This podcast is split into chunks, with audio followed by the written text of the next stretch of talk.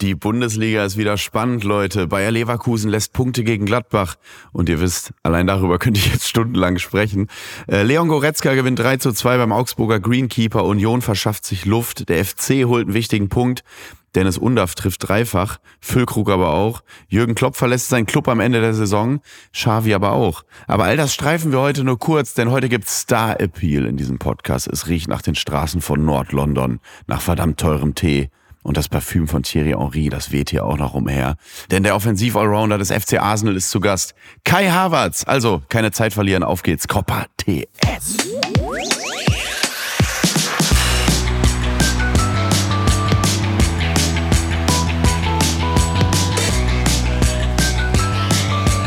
Coppa TS Spezial.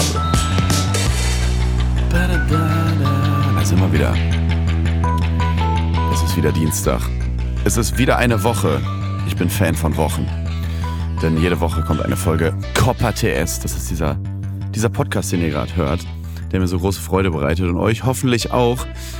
Und Leute, ich muss mal ganz kurz was in eigener Sache erklären, weil immer wieder nach den Folgen manche Leute fragen, warum habt ihr denn schon wieder den Kramer eingeladen? Oder, oder Jana Wosnitzer oder Gregor Rühl, die waren ja jetzt schon wieder zu Gast. Gehen euch die Gäste aus? Und das wundert mich immer ein bisschen, aber das kreide ich mir selber an, weil dann habe ich scheinbar noch nicht, immer noch nicht richtig erklärt, wie das hier funktioniert oder manchen noch nicht. Deswegen mache ich es hier nochmal ganz kurz. Also ihr Lieben, wenn ihr schon ein bis zweimal reingehört habt, dann kennt ihr ja das Prinzip von diesem Podcast Copper TS. Es ist ja so, ich habe mir in den letzten Monaten hier so eine kleine Spielwiese aufgebaut, um über das zu reden, was mir, was mir am Herzen liegt und was mir einfach eine Menge Freude bereitet, nämlich Fußball. Und das mache ich eben nicht alleine, sondern mit meinen Ensemble-Mitgliedern, meiner ganz persönlichen Fünferkette, bestehend aus Dr. Turit Knack, Christoph Kramer, Gregor Rühl, Jana Wosnitzer und Terence Boyd. Und die fünf, die geben sich jede Woche hier die Klinke in die Hand. Mal spreche ich mit der einen, dann mit dem anderen. Obendrein kommen noch mal manchmal Gäste wie Fabi Rehse oder Mats Hummels oder Paul Kalkbrenner dazu. Alles ist möglich. Deswegen eben Spielwiese. Und dann gibt's aber eben noch eine andere Möglichkeit. Eine zweite. Ich treffe äh, manchmal Fußballer zum ganz persönlichen Gespräch und dieses Gespräch nimmt dann eigentlich diesen ganzen Podcast ein. So wie heute zum Beispiel. Da ist Kai Havertz, Nationalspieler, FC Arsenal, Profi, zu Gast für circa 80 Millionen Euro auf die Insel gewechselt. Immer noch, immer noch eine Wahnsinnssumme. Und den habe ich in London besucht und ich habe mit ihm äh, über seine Karriere, über die anstehende Heim-EM, über sein Leben in London gesprochen, über ihn als Typ. Und ähm, so funktioniert eben dieser Podcast. Mal ist er so, wie gerade erklärt, und dazu gehört immer einer dieser Fünferkette oder eine. Oder er ist es so, dass ich mit einem Fußballer ganz persönlich ausführlich über die ganze Folge spreche. Und das passiert heute. Dazu kommen wir auch gleich. Aber ich muss vorher nochmal natürlich ganz kurz abreißen, was so am Wochenende passiert ist, weil ganz alleine will ich euch damit natürlich auch nicht lassen. Es ist ja so viel passiert. Es ist wirklich viel passiert. Mein Verein zum Beispiel, Gladbach, hat äh, Leverkusen äh, am Wochenende einen Punkt abgerungen. Hätte ich nicht mit gerechnet, bin ich ganz ehrlich. Nach dem 1 zu 2 zu Hause gegen Augsburg war ich so ein bisschen desillusioniert und dachte so, oh nein, schon wieder eine Saison, wo es so um gar nichts geht. Und jetzt ist da plötzlich, steht da so ein Punkt bei, bei der Mannschaft der Stunde Europas. 0-0 in Leverkusen habe ich, gebe ich zu, gefeiert wie einen Auswärtssieg. Vor allem auch, äh, ich weiß nicht, ob ihr die Zusammenfassung oder das über 90 Minuten gesehen habt, diese Grätsche von Florian Neuhaus gegen Frimpong. Man dachte, jetzt klingelt's auf jeden Fall, der da angesetzt hat wie eine Oma, wenn eine zweite Kasse aufmacht, wirklich den Ball noch weggegrätscht hat. Und dann das, was wir Fans von nordrhein-westfälischen Fußballfans natürlich wollen, Ball weggegrätscht, zum Gästeblock geguckt und einfach geschrien wie ein Gorilla, hat er der Neuhaus und gesagt, yes! Und wir haben es natürlich genauso gefeiert wie ein Tor. Ich war aber nicht im Stadion, weil ich bin äh, noch in Irland. Ich war in, in Dublin in einem Irish Pub, der auch die Bundesliga zeigt. Und da haben wir uns das eine oder andere Guinness schmecken lassen. Und es war so, vielleicht nach dieser Grätsche haben wir in einer Bierseligkeit das Lied Our House von Madness, Our House in the middle of the street, haben wir vielleicht, es kann sein, umgedichtet auf Neuhaus in the middle of the field. Und es kann sein, dass ein paar Iren mit eingestimmt haben und wir äh, dann Fingernägel count, äh, summend und singend äh, bis zur 90. Minute dieses Lied äh, getrellert haben. Und dann hat es tatsächlich geklappt mit dem Auswärtspunkt. Jetzt kann man natürlich sagen, boah, damit bist du schon zufrieden mit so einem Gemauere 0-0 in Leverkusen, obwohl die 300-prozentige haben. Und dann muss ich ganz ehrlich sagen, ja, bin ich mit zufrieden. Das ist, äh, ist so, wenn man Fan von Gladbach ist, dann freut man sich über sowas total. Und ja, es, es war natürlich ein Spiel, in dem Leverkusen auch drei sehr, sehr große Chancen hatte. Also machen wir uns nichts vor, ich bin auch nicht blöd. Äh, das kann auch einfach 2-0 locker ausgehen für Leverkusen. Trotzdem ist es dann wie so ein Auswärtsspiel bei Bayern. Wenn die die Dinger nicht machen, dann musst du halt da dranbleiben und weiter so kämpfen und die Zweikämpfe annehmen und dann kann es klappen mit einem Punkt. Und das hat zum Glück geklappt und jetzt geht's äh, nach München. Gladbach hat ja zwei Auswärtsspiele hintereinander vor dem Pokalkracher in Saarbrücken. Jetzt in München, ich bin gespannt, was da passiert. Äh, auf jeden Fall war das ein schönes Zeichen an die Fans, dass diese Heimniederlage gegen Augsburg, dieser blutleere Auftritt nicht das Gesicht ist, was die Mannschaft zeigen will. Und da freue ich mich total drüber. Und ich habe immer noch ein Neuhaus in the middle of the field. Ohrwurm, gebe ich zu. Und es gibt aber noch so viel zu besprechen an diesem Spieltag. Alter, was ist alles? Alter, wir haben ja eigentlich normalerweise auch diese Rubrik Topmöller und Flopmöller.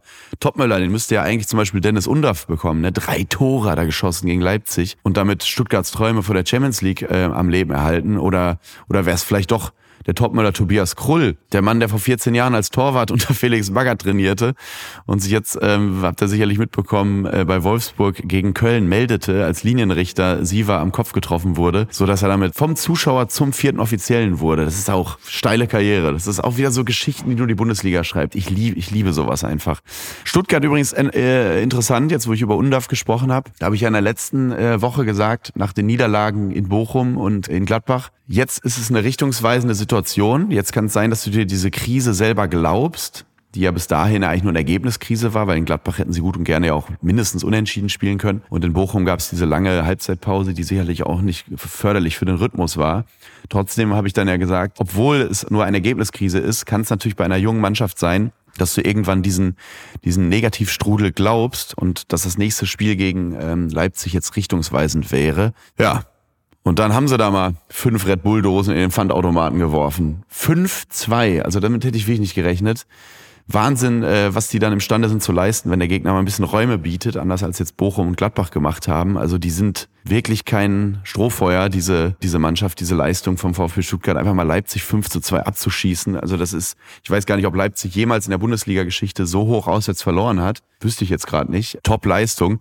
Und das Lustige ist ja auch wieder, Undaf schießt einen Hattrick. Füllkrug, äh, im, äh, Dortmund hat ja das kleine Derby 3-1 gegen Bochum gewonnen. Füllkrug macht einen Hattrick und man denkt sofort, weil Fußball natürlich wie immer, wie ich es hier immer predige, von hinten nach vorne erzählt wird, also Neuner-Problem haben wir wirklich gar nicht in Deutschland, dachte ich sofort. Also da muss Nagelsmann sich gar nicht beschweren. Das ist immer so, ich, ach, ich liebe einfach Fußball. Jetzt, jetzt plötzlich ist da wieder alles gut. Und wir haben doch zwei Top-Stürmer in der Bundesliga. Einer zwölf Treffer, einer neun Treffer. Duxch hat auch getroffen für Werder. Da kann sich Nagelsmann nicht beschweren, meiner Meinung nach. Da kann er aus dem Vollen schöpfen. Aber auch wenn wir schon mal über Duck sprechen, Werder, guck mal mal ins Mittelfeld der Liga.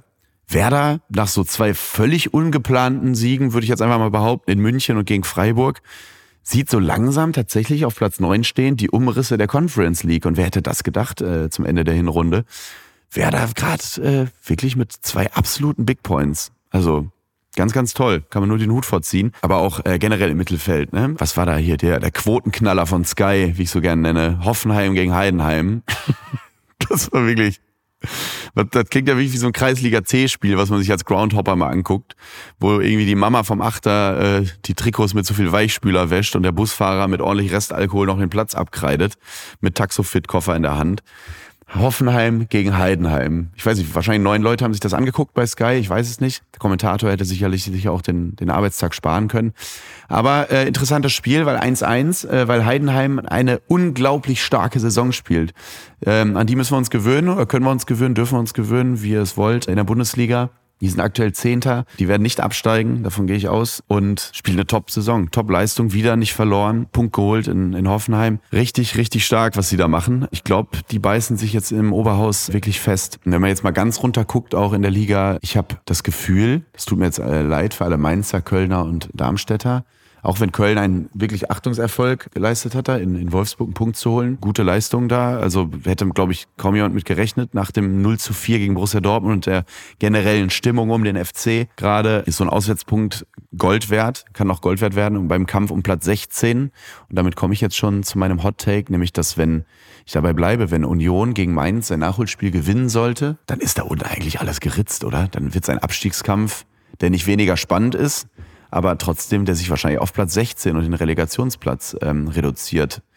Weil ich glaube, der Abstand ist dann zu groß. Ich glaube nicht, dass da unten noch einer so eine Siegesserie startet, aber wer weiß, wir haben schon alles erlebt in dieser Bundesliga, aber generell ist der Abstiegskampf, wenn es den Relegationsplatz nicht gäbe, gar nicht so spannend. Sollte Union konjunktiv gegen Mainz gewinnen, aber wer weiß, es ist ja oft im Fußball, dass einem dann oft Lügen gestraft wird und das Maul gestopft wird und Darmstadt jetzt plötzlich angefangen, jedes Spiel zu gewinnen, man weiß es nicht, oder der 1. FC Köln oder Mainz.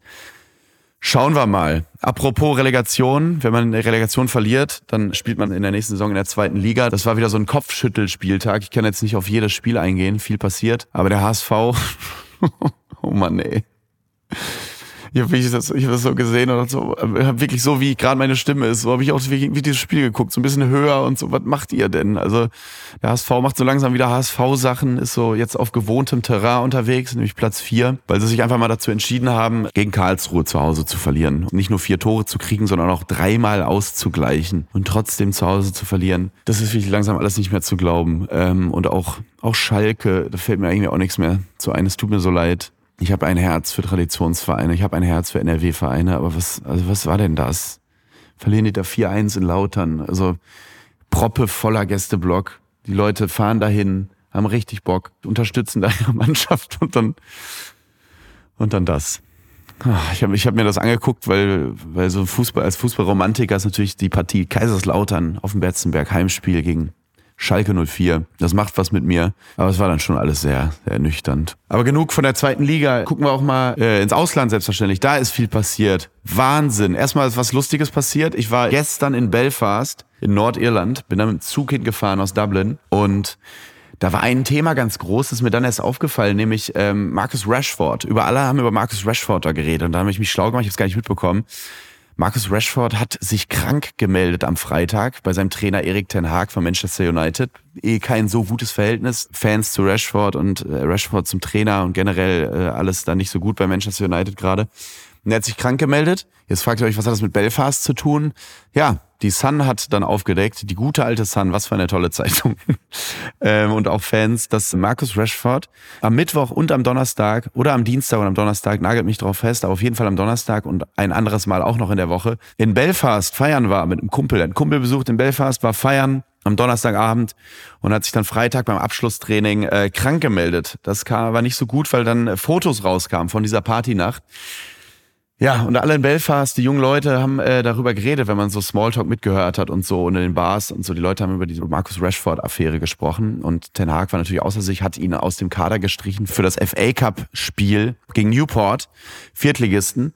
Haben sich auch wieder mit Ach und Krach übrigens auch ohne Rashford durchgekämpft. Zwischenzeitlich stand es 2 zu 2, haben dann aber auch 4-2 gewonnen, aber ohne Rashford, dann bleiben wir mal dran und gucken mal, was da so passiert. Ich kann mir gut vorstellen, dass es das jetzt auch vielleicht für ihn war oder so. Können sie sich vielleicht nicht, auch nicht leisten, ihn rauszuwerfen, aber das ist schon uncool, was er da gemacht hat. Aber auch sonst in England der Paukenschlag schlechthin. Wir müssen über Liverpool sprechen. Jürgen Klopp, ein, also hört auf, ein Tag war das noch trauriger als das Stadtbild von Liverpool. Jürgen Klopp hat seinen Rücktritt bekannt gegeben zum Ende der Saison und das ist wirklich eine Zäsur für diesen Verein. Also wenn ich Liverpool-Fan wäre und, und weiß, wie sehr, und mal nach Deutschland gucke und weiß, wie sehr Borussia Dortmund immer noch leidet unter seinem Ex, weil er den, die Neuen immer wieder vergleicht mit der nicht zu erreichenden Ex Jürgen Klopp, dann weiß man, was da so mental auf den Verein zukommt. Vor allem, ich glaube, Liverpool wird jetzt nochmal echt die Kräfte bündeln und eine Wahnsinnsserie äh, spielen in den verbleibenden Wettbewerben.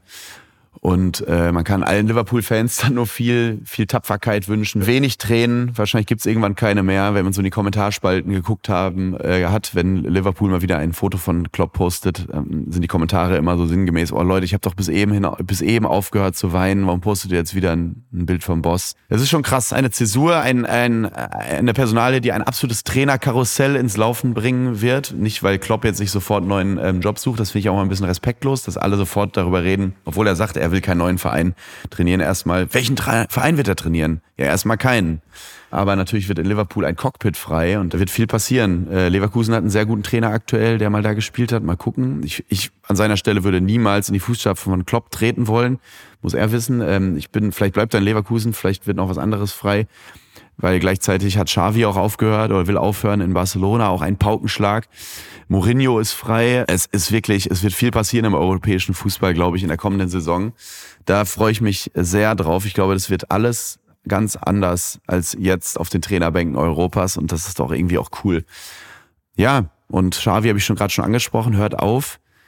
3 zu 5 verloren zu Hause gegen Villarreal und man denkt ja, Villarreal, gut, die sind ja immer ganz gut. Nee, die sind aktuell 14. in der Primera Division, also ist jetzt nicht eine dieser Villarreal Europa League Saisons. Schon komisch, was da in Barcelona äh, gerade passiert und das hat mich auch irgendwie zu dem Gedanken gebracht, dieses, äh, wenn du als Held von einem Verein dann anfängst in deinem Verein zu arbeiten, ob das so eine clevere Idee ist oder ob du dir damit deinen Heiligenschein so ein bisschen vom Kopf reißt, weil Xavi und Barcelona, das ist ja, er ist ja wirklich ein Halbgott da, ähnlich wie Iniesta oder Puyol oder Busquets oder wie auch immer. Da denkst du ja, kann ja gar nicht bröckeln.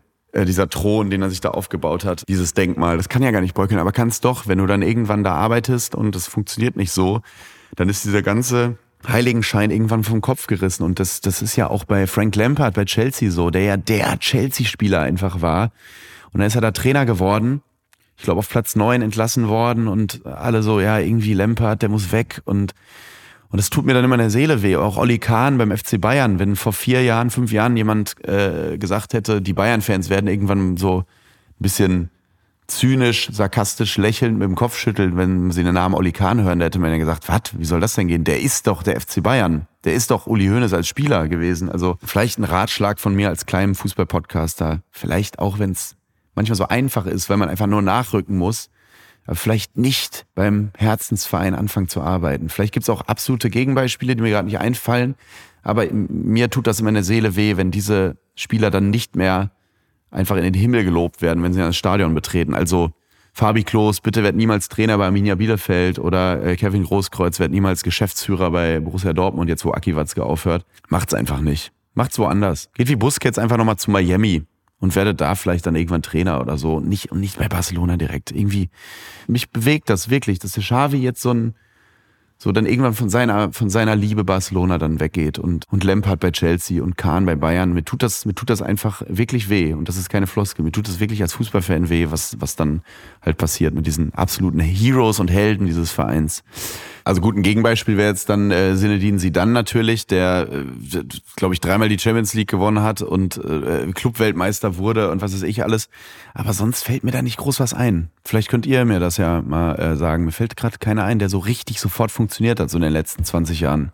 So, es ist so viel passiert. Ihr merkt das. Ich hätte, ich könnte, wenn ich jetzt hier einen Gesprächspartner hätte, fünf Stunden äh, sprechen über Dinge, die passiert sind. Allein der Trip in Belfast und so. Alles, alles könnte ich erzählen. Ähm, Mache ich aber nicht denn ich habe noch viel Wichtigeres heute vor und ihr freut euch sicherlich auch schon drauf, denn ich möchte heute einen, einen Spieler kennenlernen, aber vor allem möchte ich auch einen Menschen kennenlernen, einen 37-fachen Nationalspieler, einen absoluten Bundesliga-Star, der in jungen Jahren schon absolut für Furore gesorgt hat bei Bayern 04 Leverkusen. Er war aber auch Siegtorschütze im Champions League-Finale für den FC Chelsea beim 1-0-Sieg gegen Manchester City. Muss man auch erstmal schaffen. Ähm, über 100 Premier League-Spiele hat er und er ist vor allem ein richtig guter Typ. Das verspreche ich euch und das hört ihr jetzt auch. Und ich sag einfach mal, weil wie sonst soll man so jemanden einfach begrüßen, weil er ist einer von uns, obwohl er da in der Premier League spielt und ein absoluter Weltstar ist mittlerweile. Herzlich willkommen, Kai Havertz. Und jetzt ein Interview. Ich habe heute einen ganz besonderen Gast, ich habe es eben schon gesagt. Ähm, Kai Havertz hat sich heute die Zeit genommen. Ich bin wahnsinnig stolz, freue mich total. Nach Fabian Scher, jetzt der zweite Premier League Profi, der hier zu Gast ist. Freue mich wirklich sehr, jetzt mal ein Deutscher. Toll, dass es klappt. Kai, schön, dass du da bist. Wie geht's dir? Hallöchen, ja, mir geht's gut, danke. Danke für die Einladung. Ich äh, fange mal direkt an. Es ist, es ist Abend gerade, so transparent können wir sein. Äh, und blöd wie ich bin, stelle ich mir stelle ich mir ein Fußballerleben so vor, äh, die Versace-Schlappen hast in die Ecke geworfen, Essen wird bestellt, äh, Playstation wird angemacht, Call of Duty oder FIFA, wie auch immer.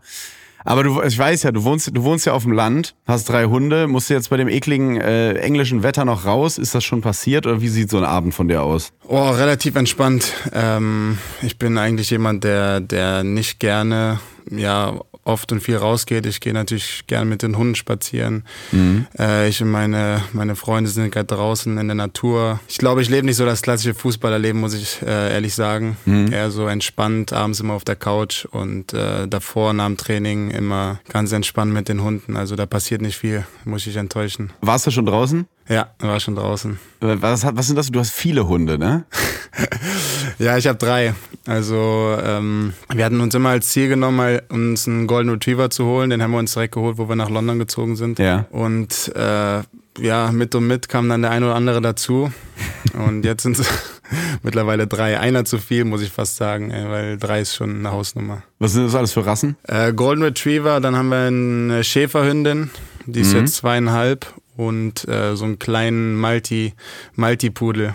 Und der hält alle auf Trab. Der ist der Chef wahrscheinlich, ne? Der ist Wahnsinn. Der ist Wahnsinn, der Typ.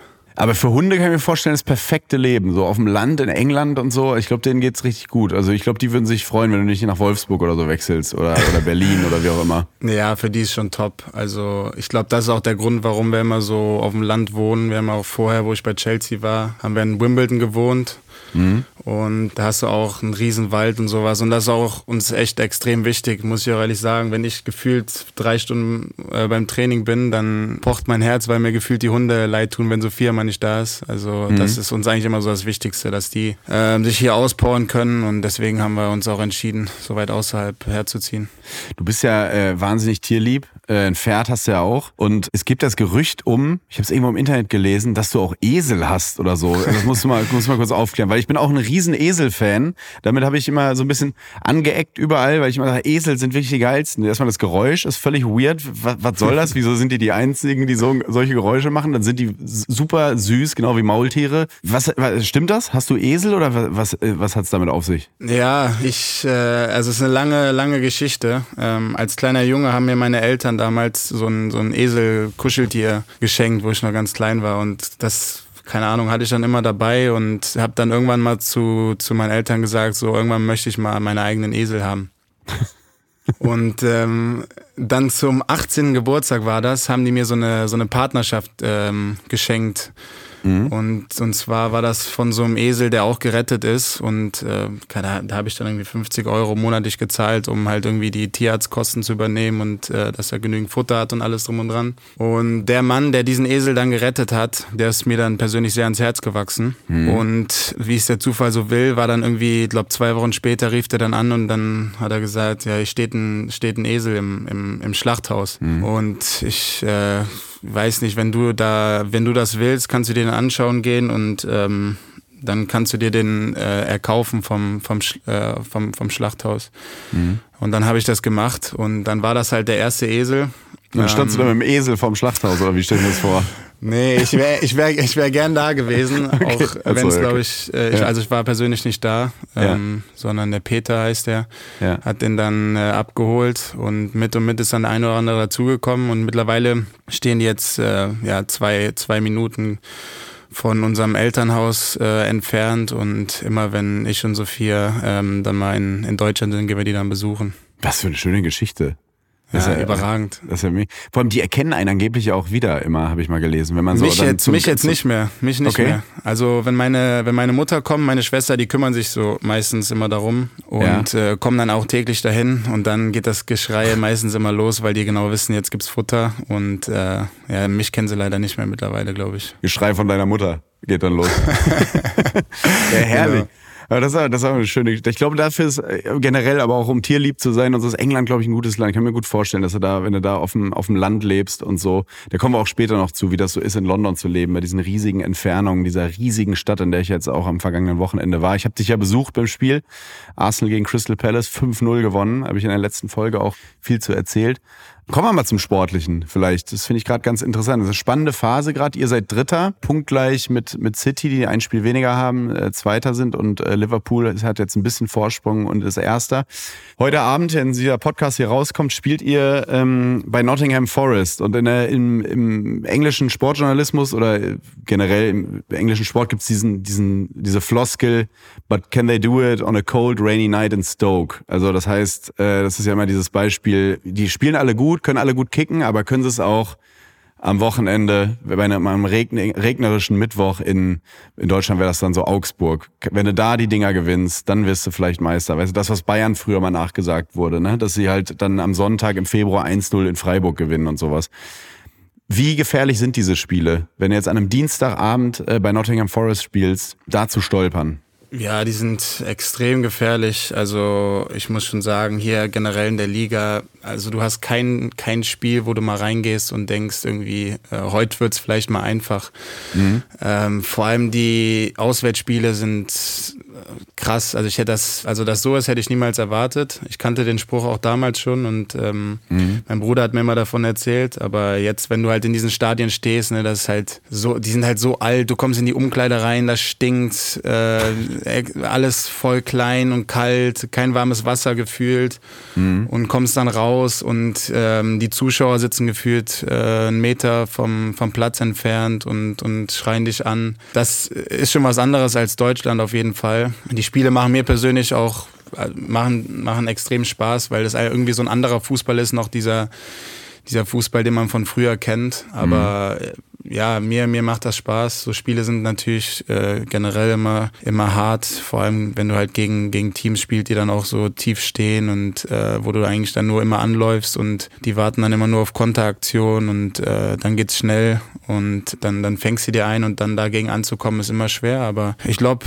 wir haben ganz gute Chancen. Ja, aber wirklich, das ist eine, ist eine spannende Saison, total. Gerade auch die letzte Saison, die habe ich sehr verfolgt von Arsenal. Wird da eigentlich noch oft drüber geredet? Arsenal hat lange die Tabelle angeführt geführt und dann am Ende so ein bisschen die Luft ausgegangen. Da warst du ja noch nicht da. Mhm. Und City ist dann doch noch Meister geworden. Ähm, das war nicht ganz so traumatisch wie das Saisonfinale in der Bundesliga, wo Borussia Dortmund noch durch ein, ja, ein schlechtes Heimspiel zu Hause gegen Mainz die Meisterschaft aus der Hand gegeben hat, aber trotzdem auch so ein bisschen traumatisch, kann ich mir vorstellen. Wird da noch oft drüber geredet oder versucht der Trainer das wirklich so wegzumoderieren? Weil wir waren ja viele dabei, du jetzt nicht, aber die das halt miterlebt haben, dieses, dass euch so ein bisschen oder dem, dem Verein Arsenal ähm, die Puste ausgegangen ist.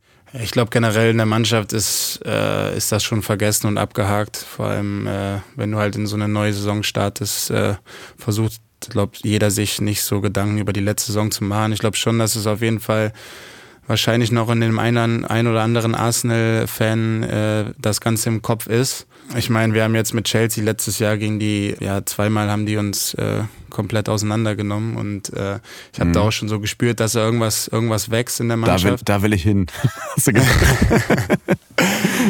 ja, nee, aber das war, das war echt, die zwei Spiele gegen die waren nicht schön. Also hat mhm. keinen Spaß gemacht. Und ähm, von außen betrachtet war es natürlich extrem bitter. Vor allem nach den, den ganzen Jahren und dann äh, Arsenal mal wieder oben, oben zu sehen, die Tabelle anzuführen, über so einen langen Zeitraum so stabil zu sein, war schon äh, echt bemerkenswert, vor allem wenn man sieht, wie viele gute Teams generell in England sind. Mhm. Ich glaube, aber jetzt mittlerweile ist das schon ähm, aus den Köpfen der Spieler und vom Trainer auch raus. Habt ihr denn äh, Saisonziele formuliert eigentlich? Also ihr seid ja aus den größeren nationalen Pokalwettbewerben raus, gegen äh, West Ham im Ligapokal, glaube ich, und gegen Liverpool ja. im FA Cup. Ähm, habt aber den Community Shield zu Beginn direkt gewonnen. Also dadurch, dass, also City hat ja beide Titel gewonnen, aber dadurch, dass ihr Vizemeister wurdet, oder Arsenal, ähm, habt ihr dann da im Finale gestanden und äh, das Ding dann geholt. Also ein Titel ist schon in der Tasche, ein, ein kleinerer Titel, der aber finde ich immer so, man sieht das auch immer daran, wie die Spieler sich freuen, glaube ich, ein bisschen höher zu bewerten ist als jetzt so äh, der Supercup in Deutschland. Also, äh, oder? Würdest du da mitgehen? Schwer, also äh, ich finde generell, glaube ich, jeder Titel, also mhm. egal um, um was es geht, wenn du weißt, nach einem Spiel kannst du irgendeine Trophäe in der Hand halten, ähm, ist was Besonderes. Und äh, ich glaube, so gehen auch die Spieler hier in England in, in dieses Spiel rein. Mhm. Nach der Karriere freut sich jeder, wenn einer diesen, diesen Titel gewonnen hat.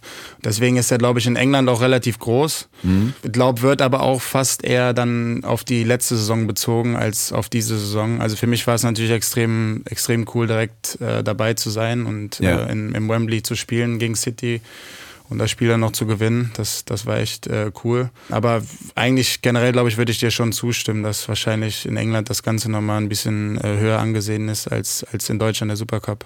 Aber habt ihr, habt ihr ähm, das ausgerufen eigentlich? Wir wollen, jetzt wollen wir Meister werden oder in der Champions League auch sehr weit kommen und äh, also da seid ihr auch noch dabei, Spiel gegen Porto, da kommen wir später noch zu. Porto ja auch eine Stadt, an die du sehr gerne, glaube ich, zurückdenkst, durchs Champions League-Finale, hm. reden wir noch drüber. Aber äh, was sind so eure Ziele? Ja, die Ziele sind, glaube ich, schon klar formuliert worden vor der Saison. Ich glaube, mit so einer Mann, also mit der Mannschaft, die wir haben und äh, mit dem Geld, das der Verein auch für neue Spiele ausgegeben hat im Sommer, mhm. zeigt das schon, dass ähm, ja, wir, wir Titel gewinnen wollen und ähm, vor allem nach so langer Zeit die, die Liga zu gewinnen, wäre natürlich was Großes. Aber ich glaube, sowas entwickelt sich auch einfach in der Saison. Also wie viele Mannschaften sagen vor, vor der Saison, ja, wir möchten die Meisterschaft gewinnen oder wir möchten das machen. In England ist es dann nochmal extremer, aber ich glaube, sowas entwickelt sich meistens eher über die Saison. Wir sind natürlich alle reingegangen mit großen Erwartungen mhm. und haben jetzt auch noch zwei Wettbewerbe, ähm, in denen wir drin sind und in denen wir, glaube ich, auch gute Chancen haben, um, um sehr weit zu kommen. Aber da immer so zu sagen, ja, hoffentlich gewinnen wir es, ist, glaube ich, jetzt ja. im, im, Januar noch zu früh. Ja, wahrscheinlich gilt dann auch einfach dieses alte Lucien Favre-Mantra von Spiel zu Spiel denken, ja. gerade bei einem Verein wie Arsenal. Und ich denke dann auch, FC Porto, als, als Fußballfan sieht man dann die Auslosung und denkt so, ja gut, los Glück, aber das ist natürlich ähnlich wie das Nottingham-Beispiel, absolut ja. gefährlich, ne? So ein FC Porto. Ich meine, das sind ja auch so Spieler, ich weiß jetzt nicht, wie viel Ahnung du auch von Fußball hast, weil viele, also ich gucke auch nicht alles, ich kenne jetzt nicht die ganze Mannschaft von Porto, aber das ist ja auch oft eine Gefahr, ne? dass du gar nicht weißt, wer da so auf dich, auf dich zukommt. Ja, grob kenne ich meistens immer die Teams. Ich bin ehrlicherweise kein kein begeisterter Fußballgucker mehr, aber das, das ist voll interessant. Da müssen wir mal eine Statistik drüber führen, weil fast mit jedem Fußballprofi, mit dem ich so spreche, ob privat oder hier, die gucken mhm. alle gar nicht mehr so viel Fußball. Ich, ich glaube, das liegt einfach daran, überleg mal, du machst das jeden Tag. Du spielst ja. jeden Tag Fußball ich sage, ich, ich liebe den Sport. Also der Sport mhm. an sich ist, ist das Beste, was, was es gibt. Aber ich glaube einfach, es gibt heutzutage so viele Spiele. Jeden dritten Tag hast du irgendwelche Spiele, die du dir anschauen kannst.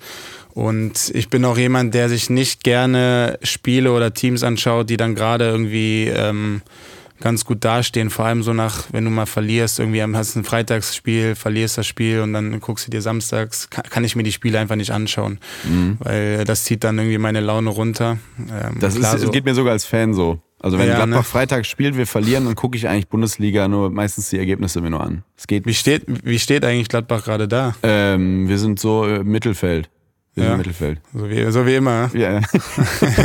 Aber von, ja, von dir haben wir auch ein paar eingeschenkt bekommen, oder? Gegen Gladbach hast du auch getroffen. Ja, ich glaube. Äh, also gegen, wen, gegen, wen, gegen wen nicht. Genau, das ist ja schon mal eine spannende Frage, dass du fragst, wo steht Gladbach da? Also du verfolgst die Bundesliga so mit einem Auge, dann bisschen so. Leverkusen wahrscheinlich, was ja, die gerade so abreißen. Aber, aber sonst, du guckst jetzt nicht Sportschau dann, wenn du nach Hause kommst. So, Sophia, geh aus dem Weg, pack die Esel beiseite, ich muss ARD gucken. Äh, Leverkusen verfolge ich ähm, ja. zurzeit, da schaue ich mir auch gerne mal die Spiele an. Aber den Rest äh, meistens immer nur auf der Kicker-App. Schaue ich da mal rein, wie die, ja. wie die Spiele ausgegangen sind. Einfach, ja, ich, ist, irgendwann ist es auch zu viel, wenn man dann immer dann die Spiele schaust und macht es mir dann auch irgendwann keinen Spaß mehr. Es ist wirklich zu viel. Ähm, geht mir als Fan äh, ganz genauso. Und ich stehe nicht den ganzen Tag auf dem Platz und spiele Fußball, obviously. Mhm. Und nun Werbung. Also wenn es im Fußball eins gibt, dann sind es ja Karten. Egal ob Eintrittskarten, VIP-Karten, Stehplatzkarten, Sitzplatzkarten, auf dem Feld gelbe Karten, rote Karten, gelb-rote Karten. Und jetzt wurde ja unlängst auch nochmal diskutiert über eine andere äh, Farbe für Zeitspiele. Dann gibt's noch eine Karte. Und ich erinnere mich an so ein äh, Spiel mal zwischen Mainz und St. Pauli. Da hat man Schiedsrichter zwei Spielern gleichzeitig mit zwei gelben Karten gelb gezeigt. Hat aus beiden Brusttaschen gezogen. Hab sogenannte Doppelgelb. Und es gibt so viele Karten. Und damit das nicht unübersichtlich wird, Achtung, was für eine moderative Brücke. Also man könnte meinen, ich mache das beruflich. Darum hat mein heutiger Werbepartner, die Sparkasse, jetzt einfach eine Karte für alles entwickelt, damit es nicht unübersichtlich wird. Ja, das war doch, das war doch mal eine Moderation, oder? Vom Allerfeinsten. Und das ist wirklich gut. Die neue Sparkassencard bietet zahlreiche Features für euren Finanzalltag. Bargeldlos zahlen im In- und Ausland, online, mobil und an Mastercard, Visa, Akzeptanzstellen, volle Kostenkontrolle durch direkte Abbuchung vom Girokonto und sicheres Online-Shopping dank 3D-Secure-Verfahren. Das ist doch was, oder? Das ist unsere Sparkasse. Mit der Sparkassencard könnt ihr also vor Ort im In- und Ausland oder online ganz easy bezahlen. Mehr Infos findet ihr auf sparkasse.de und in den Show Notes. Und jetzt, liebe Freunde, geht es weiter mit Copa TS.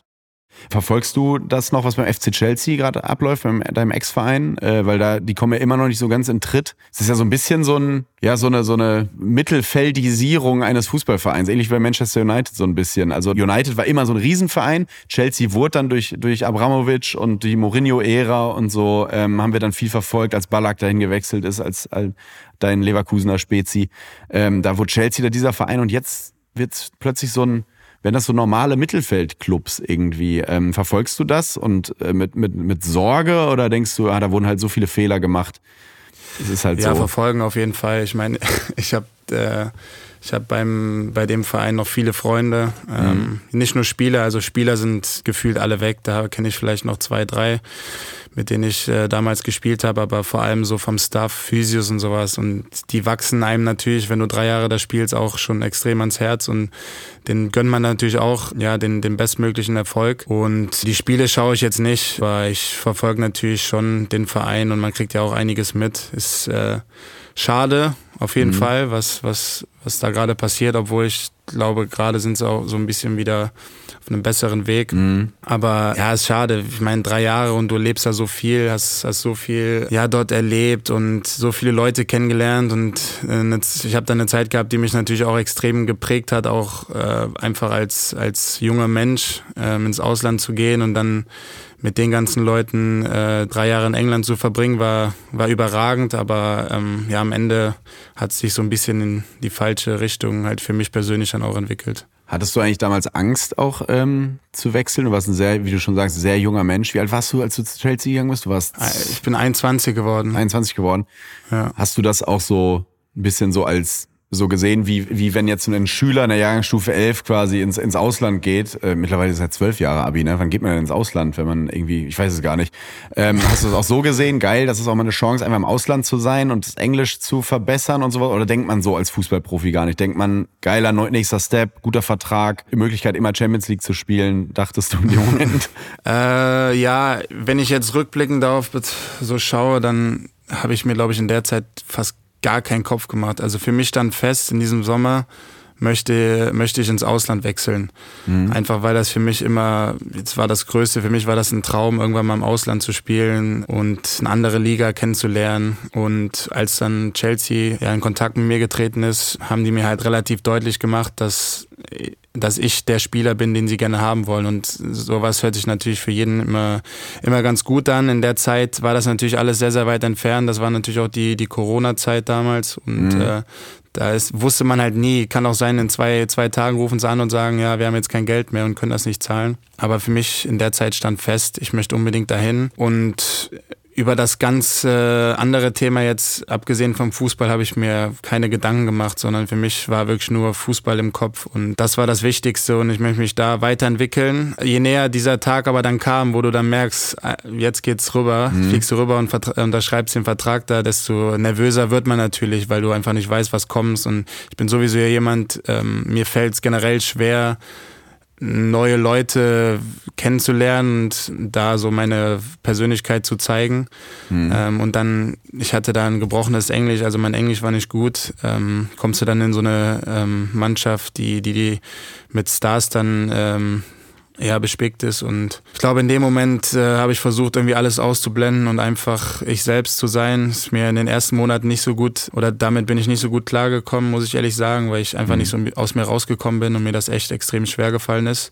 Aber mit der Zeit, wenn du dann die Leute kennenlernst und wirklich äh, merkst, ja, das sind coole Jungs, es ist ein cooles Team, die Stadt ist überragend, du hast ein Haus, du weißt, äh, hast so einen Rückzugsort, als das alles feststand, äh, habe ich mich auch mit, mit und mit wohlgefühlt. Gab es da so einen Spieler, der sich quasi so ein bisschen auch in die Hand genommen hat? Das Gute war halt damals. Das ähm, war ja ähm, sehr deutsch, ne? Ja, Rüdiger Werner war genau. ja auch da. Ja, stimmt. Genau, Timo ist zeitgleich gekommen. Ja. Und ähm, wir haben uns dann immer getickert und äh, haben gesagt, ja, wir gehen zusammen. Und äh, das war halt ganz cool für mich, weil ich äh, hatte ihn halt, ich hatte Toni Rüdiger, den kannte ich schon von der Nationalmannschaft. Dann hatte ich noch Matteo Kovacic, der Deutsch mhm. spricht, weil er in Österreich geboren ist. Und äh, Pulisic auch, weil er bei Dortmund war. Das heißt, wir hatten halt äh, eine coole Gruppe. Der, genau, der kam dann ja. das nächste Jahr ja. erst. Ja, stimmt. Ah ja, richtig. Wer war denn noch mal am Anfang Trainer? Warte mal. Lamp Lampard war Trainer. Ah, stimmt. Das ist ja, ja völlig irre. Ich, ja, klar. Wie ist das eigentlich, wenn man, wenn man, äh, du bist ja wahrscheinlich auch so ein FIFA-Kid gewesen wie ich, äh, ja. immer den so, den so genommen hat bei FIFA und plötzlich ist der dein Trainer. Denkt man in dem Moment manchmal, Jetzt redet gerade wie Frank Lampard zu mir oder warst du durch Leverkusen und Bundesliga schon viel zu sehr Fußballstar, als dass du noch über sowas nachgedacht hast? Nee, ich habe da auf jeden Fall drüber nachgedacht. Der hat mich damals angerufen, da saß ich in Köln in meiner Boah, Wohnung. krass, krieg ich jetzt schon Gänsehaut. Ja, und dachte so. Wenn Lampard anrufen würde, Alter. Äh, dachte mir so, Alter, ist das gerade echt passiert? Und ähm, Aber hat der mit seinem, ganz kurz, hat der mit seinem sehr britischen Englisch, also mit seinem gebrochenen Englisch, wie war das? Ich habe nichts verstanden. Ich habe nichts verstanden. er, er war auch nicht verstanden. Also das Telefonat war relativ kurz, ähm, aber trotz, trotzdem habe ich gemerkt, dass äh, er mich unbedingt will und mhm. ähm, das hat mir einfach ein gutes äh, Gefühl gegeben. Sportdirektor damals war ähm, Peter Cech ja. und ja, der spricht Legende. Eigentlich. ja. Der spricht auch Deutsch. Ja. Und deswegen war halt die Kommunikation. Äh, der ganz spricht gut. Deutsch, Peter Cech? Ja, der spricht, der spricht gefühlt 15 Sprachen, der Typ. Ich wusste nicht, dass er Deutsch spricht. Hat der privat auch den Helm auf? Nee, ne? Das, das wäre das wär geil, wenn er das auch durchziehen würde. Wie ich wusste, dass diese Frage kommt. Ne, ich, Nee, nee hat er nicht, hat er ja. nicht an zu Hause. Okay, und dann sitzt du da mit Frank Lampard und Peter Cech. Das ist schon, das ist schon ja, krass. War krass. Ich meine, ja. ich habe Bundesliga gespielt und dann für mich waren Spiele gegen Bayern und Dortmund dann auch immer aufregend, ne, wenn du die ganzen ja. Stars dann siehst. Aber dann merkt man halt so, krass, jetzt bist du so einer von denen und jetzt sprichst du mit denen und die wollen dich unbedingt haben und ähm, ja, einfach diese Connection auch in der Mannschaft mit den ganzen deutschsprachigen äh, Spielern war top. Äh, mit Timo haben wir dann Tür an Tür gewohnt, also wir waren wirklich für anderthalb Jahre Nachbarn und das war natürlich für Sophia cool. auch generell einfach super, weil er auch eine, eine, Freundin hat und die hatten dann immer was zu tun und Timo cool. und ich waren dann immer beim Training, also das war echt äh, top. Wie ist denn London generell so? Mir fällt immer wieder auf, für Europa natürlich eine unfassbar und für mich viel zu große Stadt. Also ich finde das wirklich, groß, ja. Äh, da hatten wir noch geschrieben, ob wir uns vorher noch vielleicht auf einen Kaffee oder so treffen. Und meintest du, äh, habe ich dir einen Standort geschickt und meintest du, du bist einfach eine Stunde weg, hast du mir mhm. dann geschrieben. Eine Stunde innerhalb einer Stadt. Also ich wüsste nicht mehr, ob das in Berlin geht.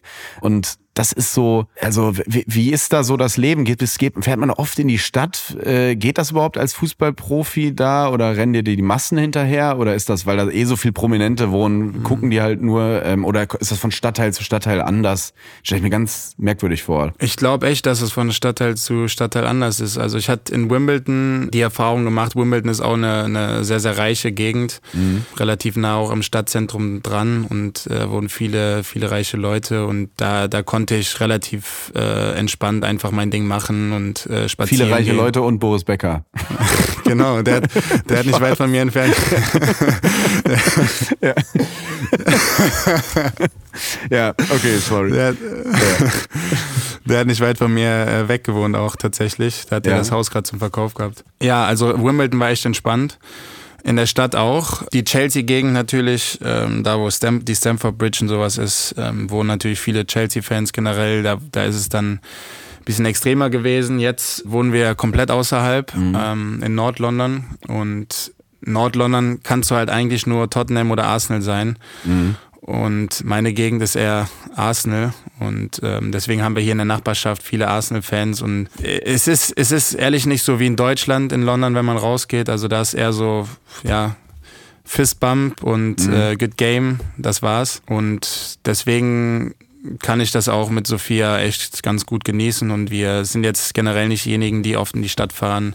Sophia fährt dann das eine oder Mal unter der Woche, aber ich meistens äh, vielleicht einmal im Monat gehen wir dann was essen und dann ist auch nicht so, du läufst ja nicht durch die Stadt, sondern ich fahre da mit, mit, dem Auto vor das Restaurant, gehe was mhm. essen und fahre wieder nach Hause. Also da kriegt man relativ wenig mit. Aber obwohl, nee, eigentlich kann ich mir die Frage schon fast streichen. Ich stelle sie trotzdem, weil ich denke dann immer so, als junger Mensch denkt man dann manchmal doch bestimmt auch, fuck, eigentlich würde ich das jetzt voll gern hier erleben, die Stadt äh, das ganze Urbane und dieses Gewusel und Party und so und coole Restaurants und so weiter. Aber auf der anderen Seite hast du ja gerade schon gesagt, du bist eher so ein ruhiger hm. Mensch, der das gar nicht so sehr braucht. Ich brauche das nicht. Ich bin schon jemand, der, der gerne auch mal dann rausgeht, wenn der Zeitpunkt da ist, wenn du so weißt, ja, jetzt habe ich mal zwei, drei Tage frei. Hm. Da bin ich auch schon jemand, der dann gerne mal ein bisschen Spaß hat, Sachen erlebt und äh, mal rausgeht. Aber generell eigentlich äh, ist das halt nicht so häufig der Fall, weil wir, wie gesagt, immer Training haben, Spiele haben und da fällt das halt einem dann auch schwer, weil du halt, du weißt ja selber, wie es ist heutzutage mit, mit äh, Fotos, Social Media und dem ganzen Drum und Dran. Mhm. Da kannst du halt nicht einfach mal auf die Kacke hauen, wenn du weißt, in drei Tagen ist ein Spiel, ja. sondern äh, da muss man das so ein bisschen mit Auge mal machen. Ist das eigentlich noch so ein Traumberuf, Fußballer, jetzt wo du mittendrin bist? Also mit dem ganzen Begleiterscheinungen links und rechts, so viel Fotos machen. Alle fordern immer Typen und so. Und wenn man dann mal Typ ist, heißt über die Stränge schlägt, dann bist du auch wieder, da ist unprofessionell und so. Und man weiß ja früher, man muss ja nicht drüber reden, in den 90ern die Bayern-Mannschaft, die alles weggehauen hat, auf und neben dem Platz, nein Quatsch, aber auf dem Platz und äh, neben dem Platz sich wahrscheinlich auch partymäßig daneben benommen hat und so, kann man sich ja vorstellen. Das war ja einfach eine andere Zeit und so. Und jetzt ist ja so, ihr dürft ja eigentlich gar nichts mehr. Ist es denn trotzdem so mit diesem vielen Training? Ihr habt ja nie ein Wochenende frei. Ich weiß, es ist jetzt Jammern auf sehr hohem Niveau. Ich finde es ja. sehr, sehr gut. Das muss man, das muss man nochmal dazu sagen. Wirtschaftlich als auch so. Jetzt auch nicht, ihr arbeitet euch auch nicht tot. Trotzdem habt ihr ja eigentlich nie frei. Gerade in England. Ihr habt so viele Spiele und wenn mal frei ist, fliegt ihr irgendwo, ist wieder in Saudi-Arabien irgendein Pokal, von dem ich nichts mitbekomme. Ist es noch so, wenn du jetzt mittendrin bist, dass du, ist es dein Traumjob? Ja, auf jeden Fall. Ich glaube, ich hatte halt diesen Traum, seitdem ich, also seitdem ich denken kann, ist bei mir Fußball in meinem Kopf und habe halt so lange auf diesen Traum hingearbeitet und ich würde mich ehrlich gesagt auch schlecht fühlen, wenn ich jetzt sagen würde, boah, es macht mir gar keinen Spaß. Mhm. Der Sport, der Sport an sich, dieses äh, Kicken. Spiel, dieses Kicken, das ist ja. einfach das ist das Geilste, was es gibt. Und äh, ich würde es auch gegen nichts der Welt tauschen. Und natürlich hast du Tage, da, da, da sitze ich dann zu Hause und denke mir so, was machst du hier gerade eigentlich so? Mhm. Aber die Tage gehen halt auch rum und dann merkst du halt, wenn du dann wieder ein Erfolgserlebnis hast, äh, ein Tor machst oder ein gutes Spiel machst und ein Spiel gewinnst, dann merkst du halt wieder, ja, stimmt, deswegen mache ich das. Ich glaube, die Tage hat generell jeder, die wirst du auch haben, wo du so denkst, boah, ist das gerade das Richtige und macht mir das mhm. überhaupt noch Bock und sowas. Aber der Sport an sich ist das Beste, vor Fans zu spielen, die Emotionen, die dir durch den Körper fließen, wenn du wenn du ein Tor machst, das ist einmalig und das würde ich auch gegen nichts äh, der Welt tauschen. Hm. Was mich noch interessiert zu, zu London und der Größe, es gibt ja unglaublich viele Vereine dort. Das ist ja eigentlich wie eine eigene Liga. Also das ist ja eigentlich London so als Nordrhein-Westfalen kann man ja fast schon begreifen. Also in London gibt es sieben Erstligavereine ja. ähm, und außerdem eine ultra viele Mannschaften aus den unteren Ligen noch dazu. Was kennt man eigentlich die ganzen Spieler, wenn wir jetzt im Restaurant sitzen, dann sagt einer hier, das ist einer von Fulham und so. Ah ja, super. Äh, grüß dich. Oder also kennt man sich da untereinander? Oder nee. es ist ja so viele Menschen. Kennen natürlich, kennen die meisten kennen sie schon, aber begrüßen. Pff, jeder geht da ins Restaurant rein und äh, guckt den anderen nicht mehr an. Also das okay. ist schon Wahnsinn. Ja. Ich kann mich dran erinnern, ich, ich weiß nicht, wann das war. Ich glaube, das war letztes Jahr in der Winterpause in England oder vor zwei Jahren war das hatten wir fünf, sechs Tage frei bei Chelsea und sind dann ähm, Sophia, ich und Timo und seine Freundin sind äh, nach Dubai geflogen. Mhm. Und das ist ganz witzig, weil dann spielst du irgendwie sonntags und du weißt, du fliegst am Abend, aber der ganze Flieger ist voller Premier League-Spieler. Und dann saßen wir so in, im, im Flieger und dann kommt der erste, dann kommt der zweite und dann kamen halt fünf, sechs Arsenal-Spieler und gefühlt keiner guckt sich, guckt einen dann halt an und redet mit einem. Und mhm. jetzt sind wir halt die besten Freunde. So, weißt du, wie ich meine? Das ja. ist halt, ich glaube, das ist einfach normal. Ich glaube, das ist auch einfach, weil einfach keiner so richtig Bock dann darauf hat ähm, sich dann nochmal äh, über irgendwas zu unterhalten, sondern ist eher so, ja, ich mach mein Ding und äh, du machst deins und dann ist gut. Kommst du eigentlich mental mit diesem Druck klar in der Premier League, der ja nochmal enormer ist? Also ich hat man manchmal, wenn man sieht, was so Harry Maguire durchmachen muss, online äh, Angst, so ähnlich fast schon wie beim Mobbing in der Schule. Ein Glück ist der Kelch an mir vorübergegangen. Oder äh, denkt man über sowas nach oder verfolgst du das gar nicht? Ja, ich äh, ja, offen und ehrlich habe ich da auch oftmals natürlich Probleme mit, ne? Mhm. Also äh, ist nicht einfach, wenn ja, wenn so viele Leute halt negativ über dich reden und mhm. mir ist es auch schwer gefallen jetzt beim Wechsel zu Arsenal, weil ja von außen betrachtet, mir persönlich ist es jetzt nicht so gegangen, aber von außen betrachten gab es schon viele, ähm, die darauf rum oder auf meiner Leistung generell rum, rumgehackt haben. Mhm. Und für mir ist es dann nahe gegangen, weil du gehst halt zu einem neuen Verein und willst irgendwie es allen recht machen und merkst dann so, ah, der Alter, da kommt der krasser Gegenwind. Mhm. Und ähm, um ehrlich zu sein, mir ist es schon schwer gefallen. Und der Druck ist auch oftmals nicht einfach.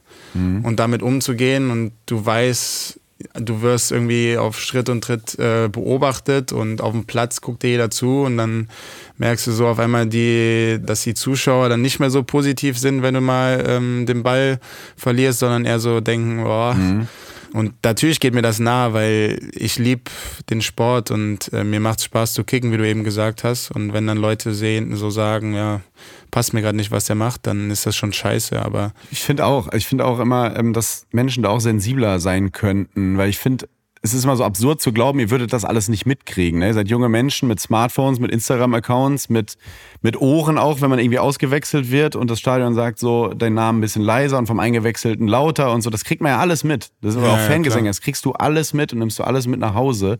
Das äh, kann ich mir sehr gut vorstellen, beziehungsweise das ist das, was mir dann so erzählt wird. Und das kenne ich im Kleinen ja aus einer anderen Welt auch.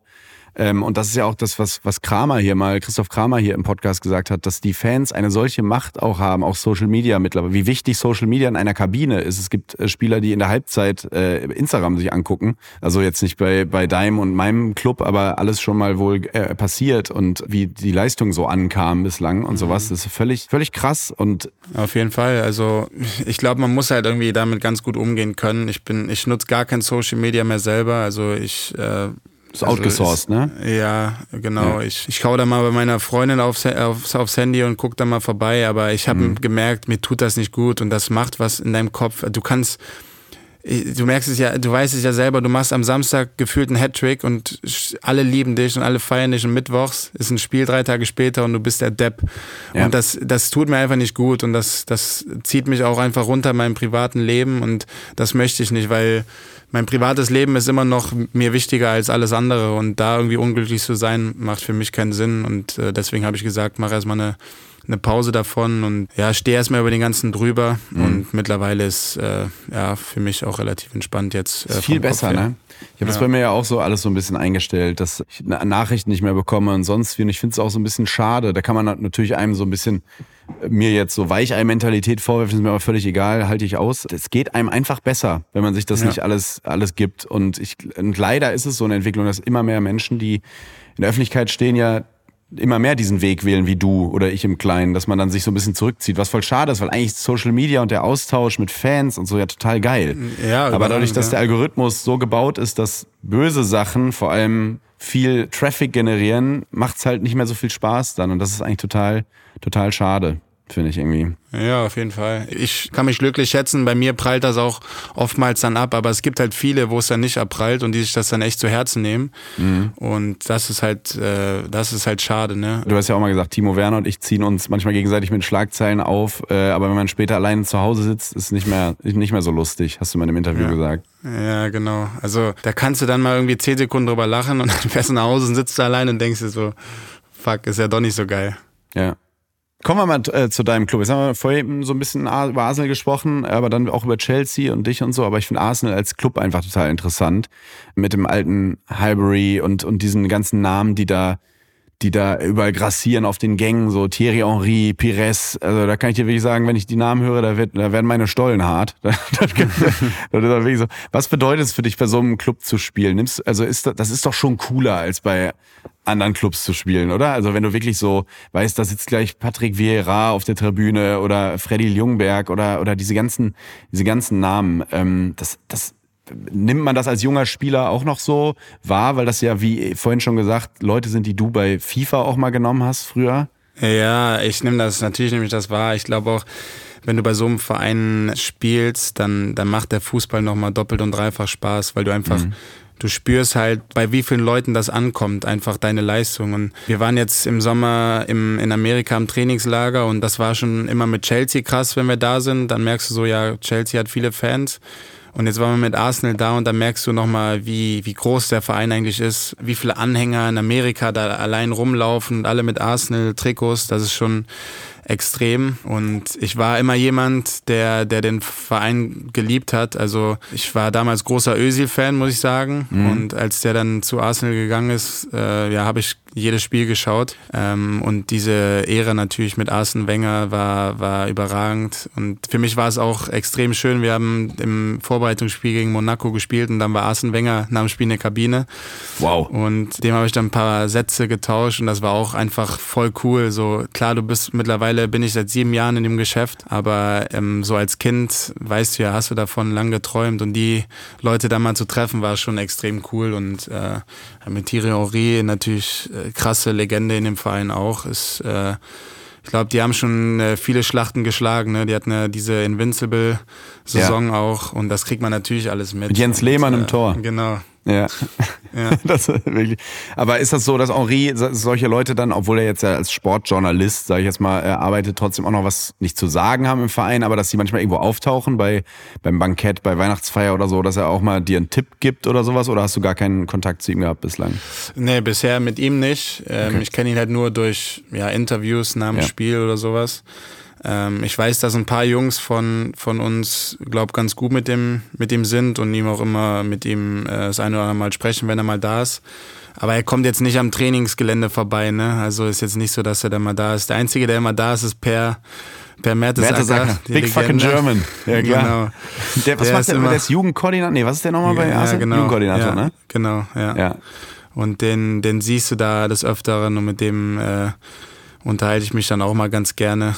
Ähm, der hat natürlich auch schon viele Sachen erlebt und ist auch ein cooler Typ, muss ich sagen. Und äh, für mich ist immer cool, wenn du halt einen Deutschen da hast, ja. äh, mit dem du mal ein bisschen quatschen kannst. Ist schon ganz geil. Ähm, total total. Was mir auch noch aufgefallen ist, ich habe eben schon bei, bei, äh, bei der Lampard-Frage so gefragt, wie oft denkst du noch, krass, das ist jetzt hier Frank Lampard. Wir hatten ja die Situation am Samstag, können wir ja aus dem Nähkästchen plaudern, sind wir ähm, nach dem Spiel, wurdest du quasi mit so einem Van nach Hause gefahren und hast mich dann noch rausgeschmissen in der Stadt, mhm. äh, weil das auf dem Weg lag. Und da sind links und rechts einfach wie, das kann, kannte ich so auch noch nicht, selbst nicht vom FC Bayern oder so, da sind halt Kinder links und rechts mit dem Auto mitgerannt. Mhm. Dieses so, ähm, weil die wussten, obwohl das komplett abgedunkelt war, dieser Van, da sitzt jemand drin und so. Hast du da noch die Situation, krass, der, der war ich, also bei mir war es zum Beispiel, ich war, ich war dieser Junge früher oft. Ich habe da halt, ich saß in diesem Van und dachte so krass, wenn Gladbach irgendwo wenn so Spieler da äh, waren am Bückelberg, bin ich halt wirklich auch so hinterhergerannt mit meinem Autogramm. Ja. Äh, mit, da warst du wahrscheinlich schon in diesen Leistungszentren und warst Fußballer. Ne? Hast, hast so, aber denkst du in solchen Situationen manchmal Wahnsinn, was wir auslösen bei so Kindern mit unseren ja. 90 Minuten Gekicke? Ja, auf jeden Fall. Manchmal denke ich mir, gehst du raus und denkst dir so, jetzt haut da mal ab, aber ja. du im, im Hinterkopf habe ich, ja, im Hinterkopf ja. habe ich das natürlich immer. Also ich war damals riesen Alemannia Aachen Fan. Mhm. Und ähm, wo ich jung war, waren die noch in der ersten Liga, zweite Liga und mein, mein Papa hat mich immer zu den Spielen, zum Heimspiel mitgenommen. Oh, mit Willy Landgraf und so. Und Willy Landgraf, und Erik Meyer.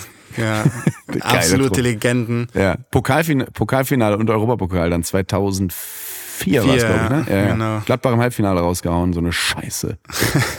Da war mein Bruder ähm, auch noch im Stadion in Berlin damals. Das waren meine absoluten Stars. Und ich, ich habe zu Hause noch einen unterschriebenen Ball, wo, wo jeder dieser Profis da unterschrieben hat. Und äh, versuche mich dann auch immer so ein bisschen dran zurückerinnern, wenn ich dann mal einen schlechten Tag habe und mir so denke, ja, früher warst du genauso. Und man kann es natürlich auch komplett verstehen, wenn du Fußball verrückt bist, dann, dann bist du halt einfach so. Ich, ich war damals mhm. komplett verrückt für, für die Alemannia Aachen-Spieler und ähm, war dann, ich war, ich habe da zwei Jahre gespielt und ähm, immer wenn die da trainiert haben, wenn die nur da lang gelaufen sind, war ich so, boah, krass. Und ja. es laufen die da lang und ich trainiere da irgendwie zwei Plätze weiter und das war was, was, was richtig Besonderes. Und klar, da versuche ich mich dann auch immer so ein bisschen noch dran zu erinnern, um äh, auszublenden, dass man natürlich das eine oder andere Mal auch negative Gedanken darüber hat. Vor allem, ich finde diese Situation immer so schön, weil es wird ja immer nachgesagt, die Jugendlichen, die gucken kaum noch Fußball, es braucht andere Wettbewerbe, die sind bei TikTok, gucken sich noch die Tore an und dann siehst du da so, so kleine Jungs in London, die einfach so doll sprinten, dass sie irgendwie mithalten mit diesen Vans mhm. und sonst wie und da lang rennen und noch winken, einfach nur winken und äh, denkst so, der, natürlich ist da noch Leidenschaft, Leute. Weißt du, was das Schlimme halt heutzutage ist? Mittlerweile nutzen das Ganze halt viele Eltern aus und die, die schicken dann die Kinder vor und ja, dieses verkaufen give, give me your jersey, give me your jersey, ne? Ja, ja. aber verkaufen dann die Trikots nachher, weißt du, wie ich meine? Die lassen ja, okay. die dann schön unterschreiben und verkaufen die dann nachher. Ja. Und wir haben am Trainingsgelände auch vor dem Training immer Leute stehen, fast jeden Tag mhm. und da musst du halt manchmal aufpassen, weil ich habe halt keinen Bock mir dann irgendwie, wenn du ja jemandem das Trikot gibst, dann zeigst du ja, boah, du bist ein, bist ein cooler Junge oder du bist ja. ein cooler Typ und gibst ihm das und da hast du halt viele dabei, die das halt heutzutage dann auch ausnutzen. Ja glaube ich. Was ich auch interessant fand, da habe ich so drüber nachgedacht, als ich da oben auf der Tribüne saß und äh, deinen Trainer Mikel Ateta angeguckt habe, den ich ziemlich cool finde übrigens, jetzt von außen betrachtet.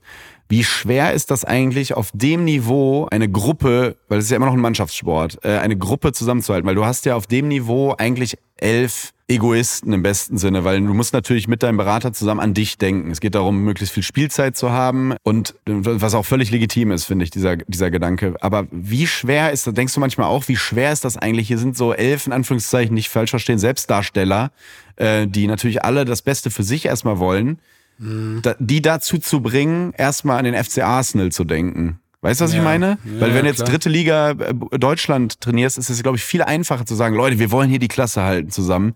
Alles für, äh, für ein XY.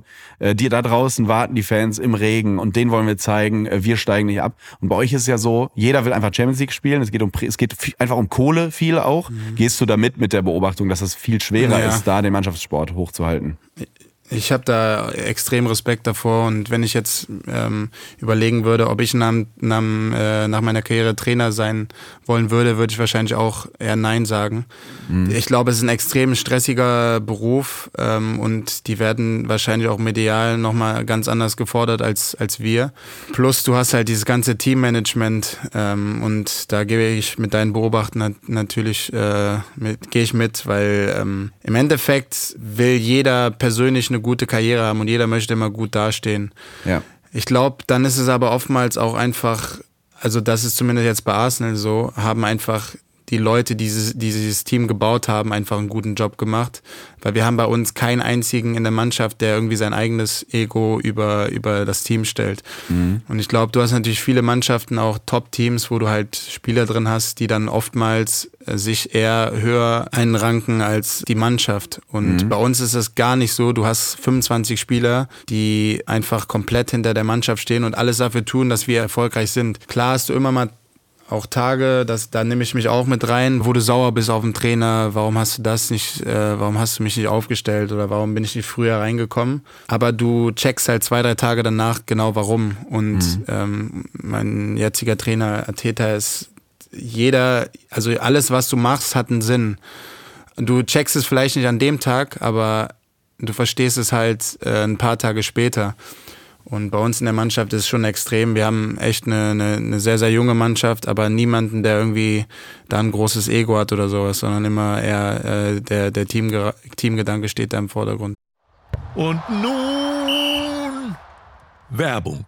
Ich habe ein neues Lieblingstier. Ich sag's wie es ist. Früher war es der Hund, ganz klassisch, dann das Wombat und so. Mittlerweile ist es der Raccoon. Finde ich ein sehr cooler englischer Begriff. Und Raccoon auf Deutsch ist der Waschbär. Ich mag Waschbären. Die haben irgendwie so einen, so einen eigenen Humor, die wissen, was gut ist und, und, sind eigentlich immer so unbewusst ganz witzige Tiere. Ich mag die irgendwie sehr gerne und deswegen verstehe ich auch meinen heutigen Werbepartner Simon Mobile, dass sie sich den Waschbären als Testimonial ausgesucht haben.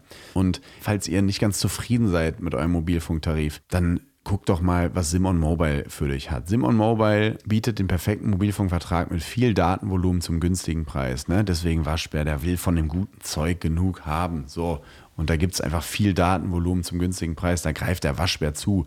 Und wer jetzt einen Vertrag bei Simon Mobile abschließt, bekommt zunächst einmal 100 Gigabyte Datenvolumen für die ersten 12 Monate geschenkt. Einfach so. Ansonsten gibt es 12, 17 oder 27 Gigabyte Datenvolumen ab 8,99 Euro im Monat, die monatlich flexibel gewechselt werden können.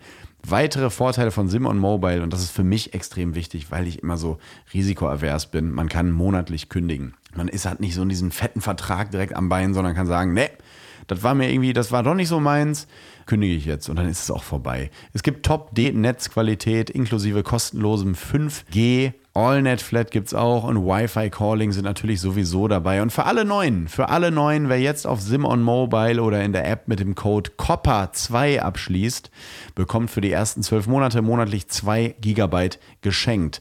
Aber Achtung, das Angebot ist nur bis zum 13. Mai 2024 gültig. Alle weiteren Infos gibt's auf simon.link slash copper und wie immer in den Show Notes. Und jetzt, liebe Freunde, geht es weiter mit Copper TS.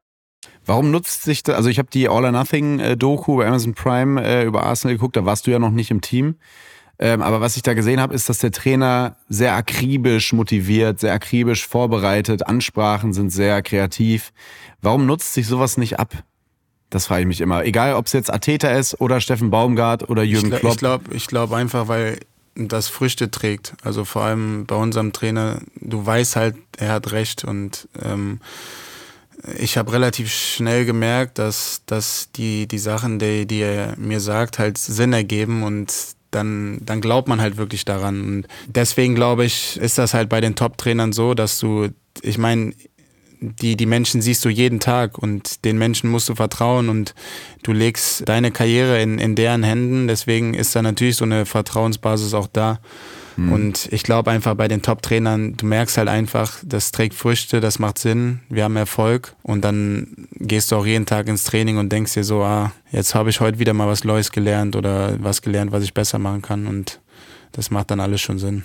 Was ich bei dir auch interessant finde, ist, du bist einer dieser Spieler, ich hoffe, du verstehst es jetzt nicht falsch. Ich versuche es irgendwie ganz normal zu formulieren, aber wenn ich es schon sage, verstehst es nicht falsch, dann meinst du, ich meine es nicht böse. Aber es gibt so Spieler, die haben eine gewisse Körperhaltung auf dem Platz. Da würde ich jetzt einfach mal sagen, so, du hast eben schon angesprochen, Mesut Özil, Leroy Sané, Kai Havertz, würde ich so sagen. Das sind so Spieler, wenn es gut läuft, dann wirkt diese Körperhaltung, die ihr habt, dieses elegante, filigrane, total gut, überlegen und so. Wenn's, aber wenn jemand zurückliegt, dann sind Fans, die jetzt nicht so viel Ahnung haben von Fußball, sagen ja oft, mein Gott, jetzt reiß die mal, reiß die mal einen Arsch auf und so, was, äh, was tanzt du denn da so rum? Mhm. Siehst du das, wenn du dich selber analysierst, auch, dass du ein bisschen anders läufst als andere? Oder ähm, denkst du manchmal. Was meinst du mit anders läuft? Ja, irgendwie, es sieht sehr elegant aus, einfach. Ich weiß, was du meinst. Es ist einfach wahnsinnig, äh, wie, wie so ein gute Zocker halt einfach. Ähm, denkst du manchmal dann, ich muss meine Körperhaltung jetzt ja, ändern? Fuck, wir ja. liegen 2-0 hinten gegen die Türkei. Nee, du hast als 1-0 gemacht, als Linksverteidiger. das habe ich wirklich eine Zeit lang geglaubt und das, mhm. das war Katastrophe, dass ich wirklich daran, also dass ich das verändern wollte. Ja. Also es kommt vielleicht nicht so rüber, aber ich habe wirklich, wenn ich jetzt einen Sprint mache, Mhm. Und da läuft irgendeiner gegen mich und der, bei dem sieht das aus, boah, der haut gerade alles da rein und der ist schnell. Ja. Ich gebe in dem Moment auch alles. Also ja, genau. ich hau alles rein, aber es sieht halt einfach nicht so aus und ich, ich verstehe dann nicht, warum Leute das nicht akzeptieren können. Ich glaube, weil sie nicht so viel Ahnung, also das sage ich jetzt einfach ganz arrogant und, und meine ich auch so, weil sie in dem Moment nicht so viel Ahnung von dem Sport haben. Ja, ja, ja. Das sage ich den Leuten dann auch, wenn, die, wenn ich im Stadion sitze und jemand sagt sowas über diese drei genannten Spieler, dann sage ich mal, Digga, lauf du doch mal da. also ja. Nee, aber ich, ich höre ich hör genau das, ich höre das schon seit, seit mehreren Jahren und mhm. äh, mittlerweile ist mir das sowas von scheißegal. Also ich, ich spiele Fußball so seit 20 Jahren und es hat sich nie jemand beschwert. Und wenn Leute damit nicht einverstanden sind, dann, dann ist das so, aber dann tut es ja. mir auch leid, dann kann man auch nicht mehr machen. Ich verstehe natürlich, äh, ich verstehe jetzt auch deinen Punkt, weil ich weiß, dass es manchmal auch so ist und ich habe mir auch damals selber in den Kopf gesetzt, ah, vielleicht musst du deine Hände anders bewegen oder vielleicht musst du ein bisschen anders laufen, aber das hat mir dann auch nicht gut getan. Ähm, ich bin so, wie ich bin. Ich spiele Fußball so, wie ich es liebe. Und wer damit äh, einverstanden ist, der ist es. Und wenn nicht, der nicht. Das, äh, da finde ich dann auch mal gut, dieses äh, aus den 90ern, dieses Thomas Gottschalk-Mantra. Wenn der irgendwie kritisiert wurde, dann hat er immer einfach gesagt, ja, ihr habt recht, ich kann's, ich kann's halt nicht besser. Und ich moderiere jetzt aber kurz vor 15 Millionen Menschen diese Sendung weiter. Ja, danke. Ja. Hat er, hat er recht, hat er recht. Finde ich auch mal ganz gut. Wie steckst du eigentlich generell diese ganzen Spiele in England weg? Weil wir haben eben schon über die Anzahl an Spielen gesprochen, rein physisch. Ihr spielt ja die ganze Zeit und Jeden dazwischen Tag, ist Training. Ja. Nee, aber ist ja wirklich, also ihr habt ja jede Woche, unter der Woche meistens noch ein Pokalspiel. Ja. Äh, Champions League spielt ja auch noch. Wie steckt man das weg? Ich persönlich bisher ganz gut. Ich klopfe mal auf Holz. Also ich hatte noch nie irgendeine eine große Verletzung. Ich war, glaube noch nie länger raus als, als sieben Tage. Ich muss sagen, äh, bisher hat mich äh, mein, mein Körper ganz gut gehalten und ich stecke die Spiele auch relativ, relativ gut noch weg. Also ich merke natürlich schon, wenn du irgendwie Samstag spielst und, und Dienstag Champions League, merkst du schon, dass vielleicht äh, du gerade nicht so der äh, frischeste bist. Mhm. Aber sobald du dann wieder auf dem Platz stehst, kann man das eigentlich relativ äh, gut wegstecken. Und ähm, ich glaube generell jetzt hier auch bei Arsenal, so das Team hinter dem Team, der Staff, die Physios, das, äh, das Medical Team, die achten schon echt sehr, sehr extrem und sehr, sehr gut auf dich. Mhm. Und ähm, deswegen bisher wirklich äh, kann ich das ganz gut wegstecken und äh, wir haben ja auch einen breiten Kader, da sitzt man dann vielleicht auch das eine oder andere Mal auf der Bank, wo du dich ein bisschen ausruhen kannst.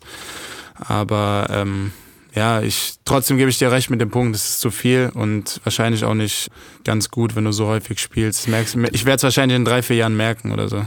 Ja, auch emotional äh, finde ich es zu viel, weil man natürlich, Ja. also es ist für einen Athleter oder we- wen auch immer, äh, auch schwer, den Jungs dann, die Jungs in Anführungszeichen fast schon anzulügen, jetzt äh, ne- eine Ansprache zu halten vor irgendeinem Carabao-Cup-Spiel und so, so und das und zu, zu tun, als wäre das das wichtigste Spiel der Vereinsgeschichte. Ähm, es ist einfach, es ist mir auch als Fan einfach zu viel. Ja, Wirklich. emotional ist fast sogar noch krasser für mich. Also dieses, du hast ein gutes Spiel, schießt ein Tor und kannst dich aber gar nicht drüber freuen, weil du weißt, in drei Tagen sieht es wieder anders aus.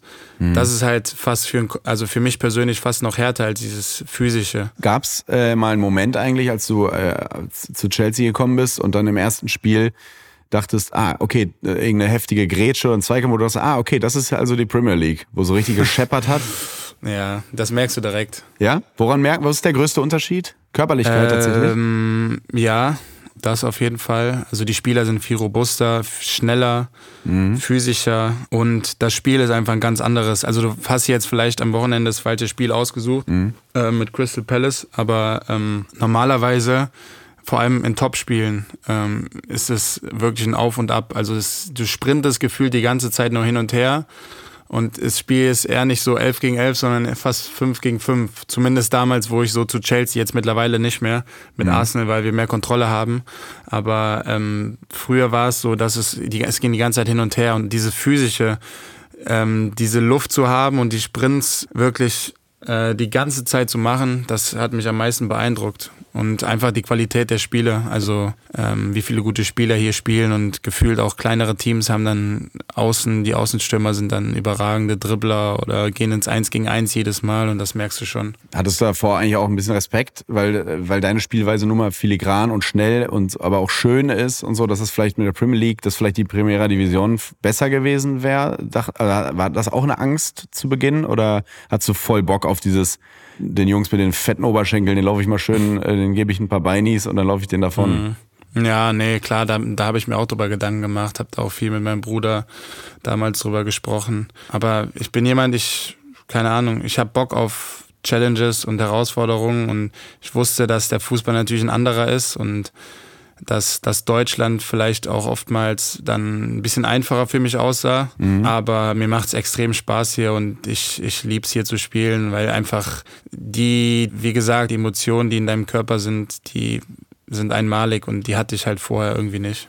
Was sagst du generell zur äh, Stimmung eigentlich in englischen Stadien? Also das ist ja schon, ähm, es ist ja schon was anderes. Das habe ich dir ja auch erzählt nach dem Spiel, dass man draußen kein Bier trinken darf. Und ich weiß, das kriegst, sind Sachen, die kriegt ihr wahrscheinlich alles äh, nicht so mit. Was mich interessieren würde, ist, wenn du deutsche Spieler fragst oder Bundesligaspieler, sagen die, dass dieser Support, der bringt halt richtig viel. Wünscht, würdest du das auch manchmal wünschen? Weil in England ist der Support ja, früher hat man einfach gesagt, spielbezogen, was ja eigentlich gut ist. Ne? Wenn ihr kommt, wenn ihr Gas gebt, dann geben die auch Gas. Wenn es einen äh, indirekten Freistoß, äh, wenn es einen Freistoß im Halbfeld gibt, dann steht das Stadion auf und sagt, so, jetzt, jetzt aber Kopfball hier. Aber das ist ja auch weniger geworden. Es wird ja tendenziell einfach ein bisschen ruhiger. Ich war fast schon, Ja. muss ich zugeben, so ein bisschen erschrocken. Würdest du dir mehr wünschen oder wie würdest du generell den Unterschied, äh, was die Stimmungslage angeht, äh, beschreiben in der, in der Premier League? Ja, du hast recht. Also es ist ein großer Unterschied auf jeden Fall. In Deutschland hast du halt dann die, die Rabauken hinter, hinterm eigenen Tor, die dann die ganze Zeit trommeln und da Lärm machen. Das hat man, haben wir in England halt fast gar nicht. Das eine oder andere Mal hörst du so ein Saxophon oder so eine Trompete irgendwie komischerweise spielen. Mehr haben die dann nicht. Ist eine andere Atmosphäre. ähm, Spielbezogen beschreibt es ganz gut. Ähm, in vielen Stadien ähm, ist natürlich die Stimmung schon extrem aufgeheizt und da geht's dann auch zur Sache in den ersten 15 Minuten, aber dann führst du irgendwie 1-0 und dann sind auf einmal alle leise. Also die Stimmung ist einfach eine andere. In Top-Spielen ist es schon was Besonderes und macht auch echt äh, Spaß, aber ich kann dich natürlich als Fan, ich meine, du kommst, kommst aus dem Gladbach-Stadion und äh, da trommeln dann 90 Minuten irgendwie äh, die Leute und, und singen Ja. Lieder, ähm, aber das ist halt bei uns einfach nicht so. Ich finde es ich find's trotzdem ganz cool, weil wenn du halt dann mal eine coole Aktion hast, dann fühlst du dich halt mehr appreciated, als wenn, als vielleicht in Deutschland. Weißt du, wie ich meine? ja, total. Was ich total geil finde in der Premier League, äh, was ich da wirklich an der Stimmung besser finde, ist, dass Defensivaktionen auch extrem Mhm. gefeiert werden, spielbezogen. Also wenn da einer eine geile Grätsche auspackt, dann gibt's ja wie Standing Ovation teilweise. Die stehen dann auf und so, yeah!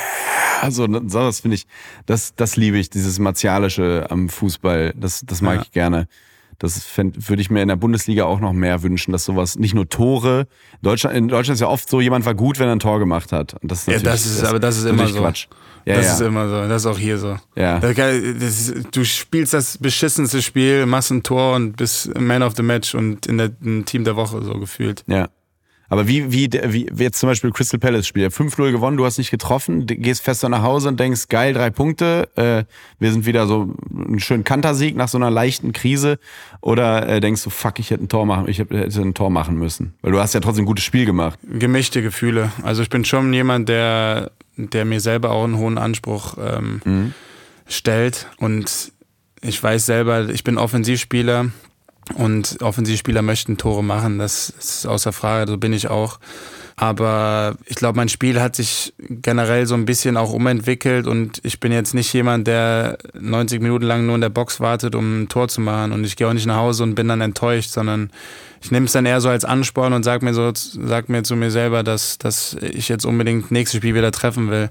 Aber ich, ich verstehe den Punkt und natürlich jeder trifft gerne oder jeder ist gern irgendwie vorne dabei, aber das ist, ja, das ist auch in der Nationalmannschaft so. Im Endeffekt, also was mich angeht, ist mir das scheißegal. Also so ehrlich bin ich auch. Ich stelle mein Ego wirklich da komplett hinten an und bin auch nicht jemand, der dann irgendwie sich aufregt, ähm, sondern mir ist da echt der Teamerfolg dann wichtiger als irgendwie mein eigener. Auch wenn es sich doof anhört, aber es ist wirklich so. Das glaube ich dir. Also nimm man dir auf jeden Fall ab. Du bist sehr, sehr jung Profi geworden, hast in der Bundesliga sehr für Furore gesorgt, was dann natürlich auch äh, Chelsea, äh, wodurch auch Chelsea aufmerksam wurde. Du hast über 100 Bundesligaspiele gemacht, äh, bist nach wie vor der teuerste deutsche Profi aller Zeiten. Ähm, hast ein Champions League Finale durch ein 1-0 äh, entschieden. Denkst du auch manchmal, das kam alles ein bisschen früh? Ähm, wahrscheinlich schon, um ehrlich zu sein. Wahrscheinlich schon. Ich hatte in der U16 einen krassen Durchhänger. Ich bin da extrem gewachsen und war auch nicht Stammspieler bei uns in der U17 damals in Leverkusen sondern erst in der zweiten Saison U17. Auf einmal ging aber alles extrem schnell. Wir haben die, die U17-Meisterschaft gewonnen haben, und dann bin ich im Sommer direkt zu den Profis gekommen, habe dann auch direkt ein paar Monate später mein Debüt gegeben. Wenn ich jetzt so an die Zeit zurückdenke, dann also es ist schon krass, wie, wie, wie schnell das geht und wie, wie die Zeit auch verfliegt. Und äh, ich weiß auch ehrlich gesagt nicht, wie ich damals so damit umgegangen bin. Wenn ich jetzt daran denke, habe ich das Gefühl, mich hat das gar nicht interessiert und mir, mich war das irgendwie normal, da mitzuspielen und Bundesliga zu spielen. Aber ich glaube einfach, ich bin ja zeitgleich noch zur Schule gegangen damals. Und das hat mich so ein bisschen auf den Boden der Tatsachen ge geholt. Deswegen ist es mir vielleicht was einfacher gefallen, da so meine ersten Schritte zu machen. Und mit der Zeit, jetzt bin ich 24, ja, das ist krass, wie, wie schnell die Zeit verfliegt. Ähm, jetzt auch die, die Jahre bei Chelsea und so. Für mich fühlt es sich wie gestern an, dass ich generell nach England gewechselt bin. Was seitdem alles passiert ist, ne? Das ist schon, Ja. das ist schon irre. Für so, ein, für so ein junges Hirn auch. Also, das Mhm. meine ich ernst. Also, es ist ja, ist ja viel, viel passiert. Du hast ja wirklich parallel zur Bundesliga dein Abi gemacht, ne? Und dann Genau, ja. ist halt das passiert, was jetzt so passiert ist. Und wir wissen ja auch so von, oder wird oft so erzählt, dass auch Mario Götze zum Beispiel unter seinem Tor 2014 auch so nicht gelitten hat, aber was natürlich auch eine große Belastung war. War das bei dir, würdest du sagen, war diese hohe Ablöse von Leverkusen zu Chelsea eine höhere Belastung oder dieses Champions League Finaltor? Ich glaube eher die Ablöse, muss ich ehrlich sagen, weil da, da hast du halt noch nichts geleistet. Ne? Die zahlen so viel Geld für dich. Und okay, wir haben, waren im DFB-Pokalfinale, haben Champions League gespielt und so, aber du hast noch nichts irgendwie Großes geleistet. Also es hat, hat mich zum Kämpfen gebracht, weil du läufst halt dann rum und jeder sieht halt diese Ablösesumme auf deiner Stirn und du denkst dir so, kann ich ja nichts für im Endeffekt. Ist ja nicht meine Schuld jetzt. Und das Champions League Finaltor war eher so ein Gefühl von ähm, Se seht ihr, es hat sich gelohnt, ne? ja, so. genau, genau. Und ich dachte mir so, jetzt ist alles egal. Jetzt kann passieren, weil ich kann jetzt nie wieder Fußball spielen, aber ich habe mein Lebensziel erreicht. Ja. So ein Gefühl war das eher. Und vielleicht hat mir das so ein bisschen auch den Druck von den Schultern genommen äh, nach dem, nach dem ersten Jahr bei Chelsea. Also das waren komplett unterschiedliche Gefühle und ich glaube auch der Wechsel damals hat mir, ja, das war härter für mich. Denk, ähm, denkst du noch oft an dieses Tor? Oder ist das wie ein, äh, hat man ein Blackout? Weil das Tor war ja auch speziell. Du, du kriegst ein, von wem kam der Pass nochmal? Hm, vom Mount, Mount. ne? Ist auch ein Freund von dir, glaube ich, Ja. ne? Ähm, Genau, Der ja. Pass kam, du spitzelst den Ball am Torwart vorbei, der touchiert den noch, sodass er eigentlich perfekt dann vor dir liegt und du eigentlich nur noch einschieben musst. Denkt man in dem Moment, boah, wenn ich den jetzt einschiebe, dann bin ich hier der, der Hero von, von äh, Chelsea, von London. Ähm, oder ist das ein Blackout? Weißt du gar nicht mehr, was du in dem Moment gedacht hast in diesem Bruchteil? Ich, ich kann mich daran erinnern, dass ich nach dem Spiel, glaube ich, ein Interview gegeben habe, wo ich gesagt habe, bitte mach den einfach nur rein, weil sonst ist, hast du verkackt. Ja. weil es war ja ein anderes Tor als von Mario. Mario hat ja den Ball mit Brust angenommen, Ja. zack, waren zwei Kontakte oder ja doch zwei, ne? Ich glaube zwei Kontakte. Ja, ja, Bei dir war es ja so, du bist dann frei durch und wenn du jetzt daneben schießt oder irgendwas, dann bist du ja, wirklich- also dann, wie, wie du schon Wäre ich sagst. ein dickes, dick, wär ich ein dickes Meme geworden auf jeden Fall. Und hab ich, da habe ich mir auf jeden Fall Gedanken drüber gemacht in der Situation. Aber ich glaube, dass ich mir so krasse Gedanken drüber gemacht habe, hat mir in dem Moment gut getan. Mhm. Weil ich kann irgendwie unter Druck besser manchmal als ohne Druck. Ich glaube, wäre ich da einfach nur lang marschiert und hätte den Ball einfach weggeschossen, wäre ich wahrscheinlich gestolpert und der Ball irgendwie wäre daneben gegangen. Mhm. Ich glaube, dieses, dieser kurze Gedanke, so, jetzt verkack's nicht, der hat mir, glaube ich, ganz gut getan. Ja, was, ich stelle mir das so krass vor, als Stürmer ein Champions League-Finale zu entscheiden und dann geht das Ding auch noch 1 zu 0 aus. Das ist ja wirklich, also da darf, man, darf man sich auch immer wieder geil zu fühlen, finde ich. Völlig, völlig, Ja. völlig in Ordnung. Dann zur EM angereist und wieder auf den Boden der Tatsachen geholt worden. Ja, stimmt. So ein guter, guter Übergang eigentlich. Wir müssen natürlich ganz kurz noch über die Nationalmannschaft sprechen. Ich lasse dich jetzt mit dem Außenverteidiger-Thema in Ruhe. Da haben wir, glaube ich, lange genug äh, viel drüber geredet äh, in Deutschland. Ich war übrigens im Stadion bei dem, bei dem Spiel gegen die Türkei, als du äh, da plötzlich den äh, Linksverteidiger gegeben hast. Und dann auch noch das Tor zum 1-0. Das war ja wirklich eigentlich wie gemalt alles. Und dann kam es doch anders, diese, dieser Lehrgang mit Türkei und Österreich mit den Spielen. Jetzt äh, schieben wir das mal kurz beiseite. EM steht an im, äh, im Juni. Völlig, völlige Suggestivfrage, aber äh, hast du Bock? Freust du dich? Unglaublich, ja. Unglaublich. Also jetzt die WM für mich war schon unfassbar. Da kamen ja so viele, viele Die Neg- EM 2021. Nee, ich meine jetzt die WM generell, die, die EM auch jetzt. Wenn du halt, glaub, eine EM zu Hause hast, das ist schon einmalig, ne? Ja. Also wie hoch sind die Chancen während deiner Karriere, so ein großes Turnier bei dir zu Hause zu haben? Ich finde, habe halt so ein Gefühl in mir, dass irgendwie alle reden nur negativ, Mhm. aber ich habe irgendwie so ein Gefühl, so jetzt erst recht, so jetzt.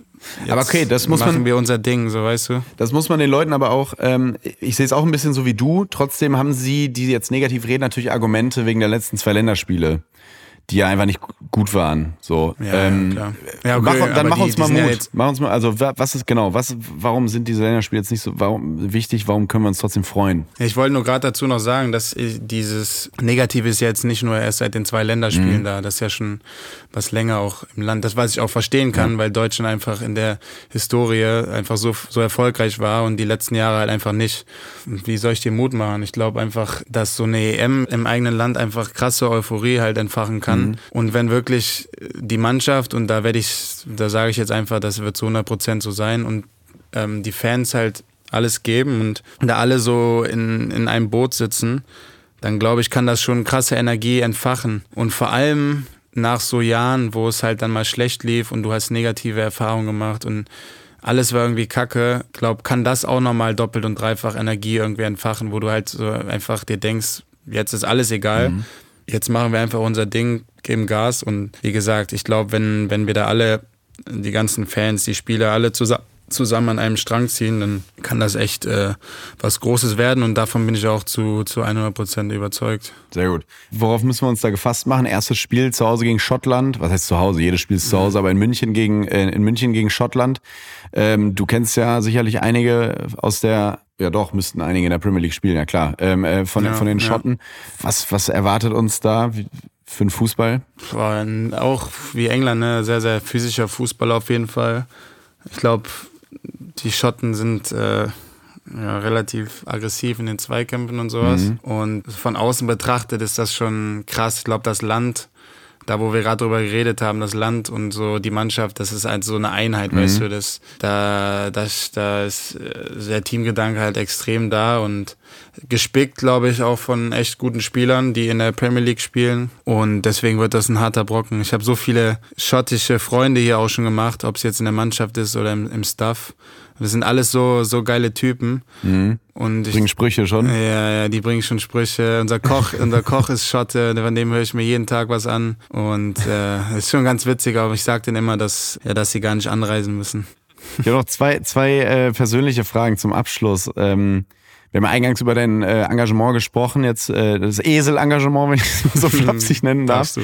Du bist aber auch so ein sehr sozialer äh, Mensch. Ich habe das äh, jetzt am Samstag auch erlebt. Du hast in deiner äh, Box äh, Menschen zu Gast, die es nicht so leicht haben im Leben. Äh, es waren äh, Familien mit äh, ähm, behinderten äh, Kindern, Ja, wenn ich ja. so äh, nenne. Ja. Ne? Ähm, äh, war, war, hast du eingeladen. Ähm, du hast deine eigene Stiftung. War, also es ist auch fast eine Suggestivfrage, aber- die Frage wäre gewesen, warum ist dir das so wichtig? Aber viel interessanter finde ich, du hast mir am Rande, äh, am Ende des Spiels, als wir dann da unten standen, was Schönes gesagt. Du hast so gesagt, das, das, das ist einfach so toll zu sehen, wie, wie glücklich die dann sind für den Moment und wie sehr dir das die Augen öffnet, dir auch selbst die Augen öffnet in Phasen, wo es mal sportlich nicht so gut läuft und dann denkst du, ey, was habe ich eigentlich für Probleme? Ja.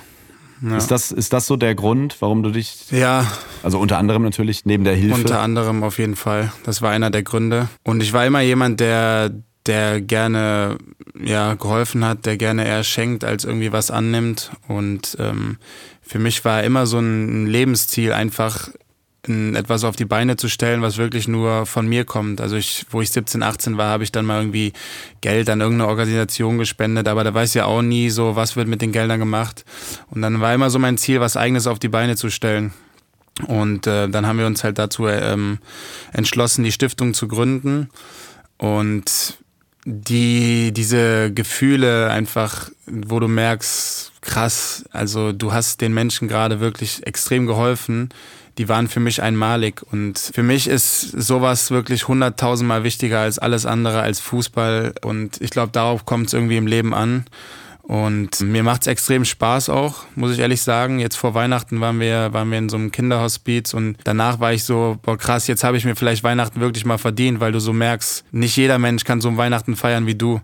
Und das war extrem schön anzusehen und mir persönlich macht das äh, ja extrem Spaß. Die äh, Sophia ist da integriert, äh, meine Schwester, mein, mein Bruder, also es ist wie so ein Familien, Familiending. Und ja, das ist einfach cool, wenn man sieht, äh, diese ganzen fröhlichen Augen. Du hast ja jetzt auch mitbekommen, äh, die, Ja. die Kinder da auf dem, auf dem Platz zu sehen, wie, wie glücklich die waren. Vor allem man merkt bei dir auch, dass es kein Termin ist so. Ich habe mir das ja so ein bisschen angeguckt. Naja, wie, wie, wie nahbar du, also du nimmst die Kinder auf den Arm und, und gehst über den Platz und zeigst denen alles und so, ohne dass da jetzt irgendwie jemand, die, die Leute waren schon mit, die Eltern haben natürlich Fotos davon gemacht und so, aber waren dann auch schon woanders. Aber das, man hat gemerkt, das war für dich einfach Ja. auch wichtig und das war so schön zu sehen, weil man kennt das ja oft, dass irgendwie Prominente irgendwelche Termine machen für einen guten Zweck und so und bei dir war das dann alles unter Ausschluss der Öffentlichkeit. Und das find, fand ich so schön und charmant zu sehen, ähm, wie, wie viel dir das auch bedeutet hat, im Moment, dass du einfach selber so Initiative ergriffen hast. Komm, ich zeig dir mal das und das und warst dann so weg mit einem Kind auf dem Arm und so. Das war schon cool. Ja, auf jeden Fall. Also wir haben ja danach drüber auch drüber gesprochen. Ich meine, für mich ist das das Schönste, was es gibt, wenn du so Kinderaugen lächeln siehst und äh, ja, wenn du dann auch siehst, die Eltern einfach, wie stark die sind und äh, wie, wie sehr die da durchhalten, das ist für mich unfassbar. Und äh, deswegen in meiner Situation, also finanziell und generell habe ich so ein privilegiertes Leben und das ist für mich das Letzte, was ich eigentlich zurückgeben kann. Deswegen mache ich das echt sehr, sehr gerne. Man hat nicht nur in solchen Situationen, äh, habe hab ich nicht nur gedacht, sondern auch so, wenn man dich reden hört und so, du bist, bist ja reifer als normalen 24-Jähriger. Und das ist generell so eine Beobachtung, dass ähm, ihr Fußballer wahnsinnig schnell reift. Äh, du, du bist in einer sehr langen, stabilen Beziehung, ihr wohnt zusammen in einem Haus, habt drei Hunde und, und kümmert, habt eine Stiftung und so. Josua Kimmich hat, glaube ich, vier Kinder mit 28. Thomas Müller hat weiß nicht wie viel tausend Pferde.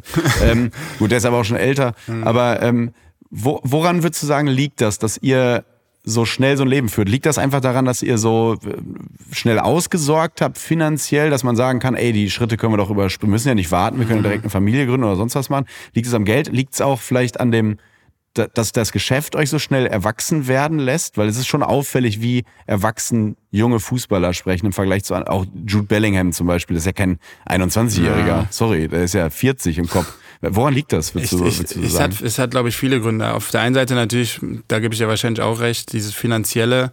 Viele Fußballer machen sich dann keine Gedanken mehr und dann denkst du dir auch, ja, dann können wir ja ein Kind kriegen. Ne? Also daran liegt es ja dann nicht mehr. Dann das andere ist, glaube ich, zumindest war es bei mir so, bin damals mit 14 in eine Gastfamilie gezogen und generell auch viele, Der viele Stadionsprecher von Leverkusen, Genau, ne? War das? genau, genau. Ja. Woher weißt du? Geil. Ich weiß alles. Ja. Ey, ich glaube, war der nicht sogar mal Stadionsprecher von Gladbach oder war das immer derselbe bei euch? Boah, das, da bin ich gerade überfragt. Wir hatten Matthias Optenhöfel, war Stadionsprecher bei Gladbach und dann war Der- der hieß Klaus Thorsten Schenk. Knippertz. Okay, nee, dann nicht. Genau, hab dann da gewohnt und du wirst halt in so ein Umfeld einfach reingeschmissen. Mit 17 bist du in so einer Umkleidekabine und äh, duschst dann nackt vor 35-Jährigen. So weiß ich, ich meine, Ja. das, Ja. das natürlich, das, das macht halt irgendwas mit dir und du wirst halt einfach schneller erwachsen und äh, siehst, glaube ich, auch schneller andere Dinge oder Dinge besser als kind, also Jugendliche in deinem Alter und ähm, ich glaube, da, da spielen viele Gründe einfach mit rein, ähm, warum ja generell, glaube viele ähm, so schnell erwachsen sind. Bei mir war es halt einfach, wie gesagt, das Thema früh ausgezogen, früh zu so einer ähm, früh zu einer Gastfamilie und ähm, dann auch früh zur professionellen Mannschaft in Leverkusen mit mit vielen alten Spielern spielen. Das macht dich einfach reifer dann schneller. Letzte Frage. Ähm, ich habe dich als so sehr besonnenen, ruhigen, ruhigen Menschen äh, kennengelernt, wohnst mit deinen Hunden, wie gesagt, auf dem Land, äh, mit deiner Freundin, spielst vor Zehntausenden äh, Fußball, holst Titel, bist, ja, bist weltbekannt. Aber was macht dich, Kai Havertz, als Menschen besonders glücklich? Boah, das ist eine krasse Frage. Ähm, ich glaube, boah, krass. Jetzt muss ich mal nachdenken. Wahrscheinlich das, das Glücklichste ist einfach ähm, Zeit mit, mit meinen liebsten Leuten erstens zu verbringen. Also mit, mit Sophia, mit meiner Familie, die ja ich auch jetzt nicht häufig sehe. Zeit zu verbringen mit denen, Urlaube zu verbringen mit denen. Dann meine Stiftung, ehrlicherweise mittlerweile. So Momente, wie du sie dann auch erlebt hast, ähm, mit Kindern, ob's, wir haben, wir haben auch, äh, ein Bereich ist bei uns der Tierschutz. Einfach zu sehen, dass man sa gute Sachen im Leben ähm, bewirken kann. Ich glaube, das sind so, würde ich sagen, die, die Sachen, die mich am glücklichsten machen. Aber es ist eine, ist eine gute Frage. Also ich glaube, ich würde schon sagen, wahrscheinlich die Zeit einfach mit, mit Sophia und der Familie, einfach weil man so viel weg ist und so viel unterwegs ist und dann einfach die Momente halt mehr schätzt. ist ja bei dir wahrscheinlich auch so, wenn du da mal zu Hause bist. Du schätzt einfach diese Momente mehr, als wenn du jetzt jeden Tag da wärst. Weißt du, wie ich meine? Und Ja. das ist das Besondere. Ja. Aber das ist auch eine ganze Menge äh, an, an Dingen, die dich glücklich machen und klingen auch äh, sehr richtig und sehr legitim und äh, freut mich, dass du da so dein, dein Glück gefunden hast. Kai, das war äh, richtig schön, richtig schönes Gespräch. Äh, ich wünsche dir äh, als Mensch alles, alles Liebe, äh, coole, cooles Engagement, cool, wie engagiert du bist. Wünsche dir aber sportlich heute auch gegen Nottingham natürlich nur das Beste. Mach dem Klopp da Feuer hinterm Hintern. Das wird, glaube ich, ein spannender Meisterschaftskampf. Ja. Und gegen Porto auch äh, alles Gute in der Champions League. Ähm, hoffe, wir sehen uns bald wieder. Vielen, vielen Dank. Danke dir, hat Spaß gemacht und äh, hoffentlich, dass wir uns bald nochmal in, in London sehen. Danke dir. Gerne, gerne. Ciao. Ciao, ciao. Neue Folgen von Copa TS gibt es immer dienstags. Überall, wo es Podcasts gibt. Copper TS ist ein Studio Womans Original. Executive Producer Konstantin Seidenstücker und Jon Hanschin. Redaktion Gregor Rühl und Tobias Ahrens. Ton und Schnitt Jonas Hafke. Vielen Dank an unser Ensemble, an Dr. Turit Knag, Jana Wosnitzer, Terence Boyd, Gregor Rühl und Christoph Kramer.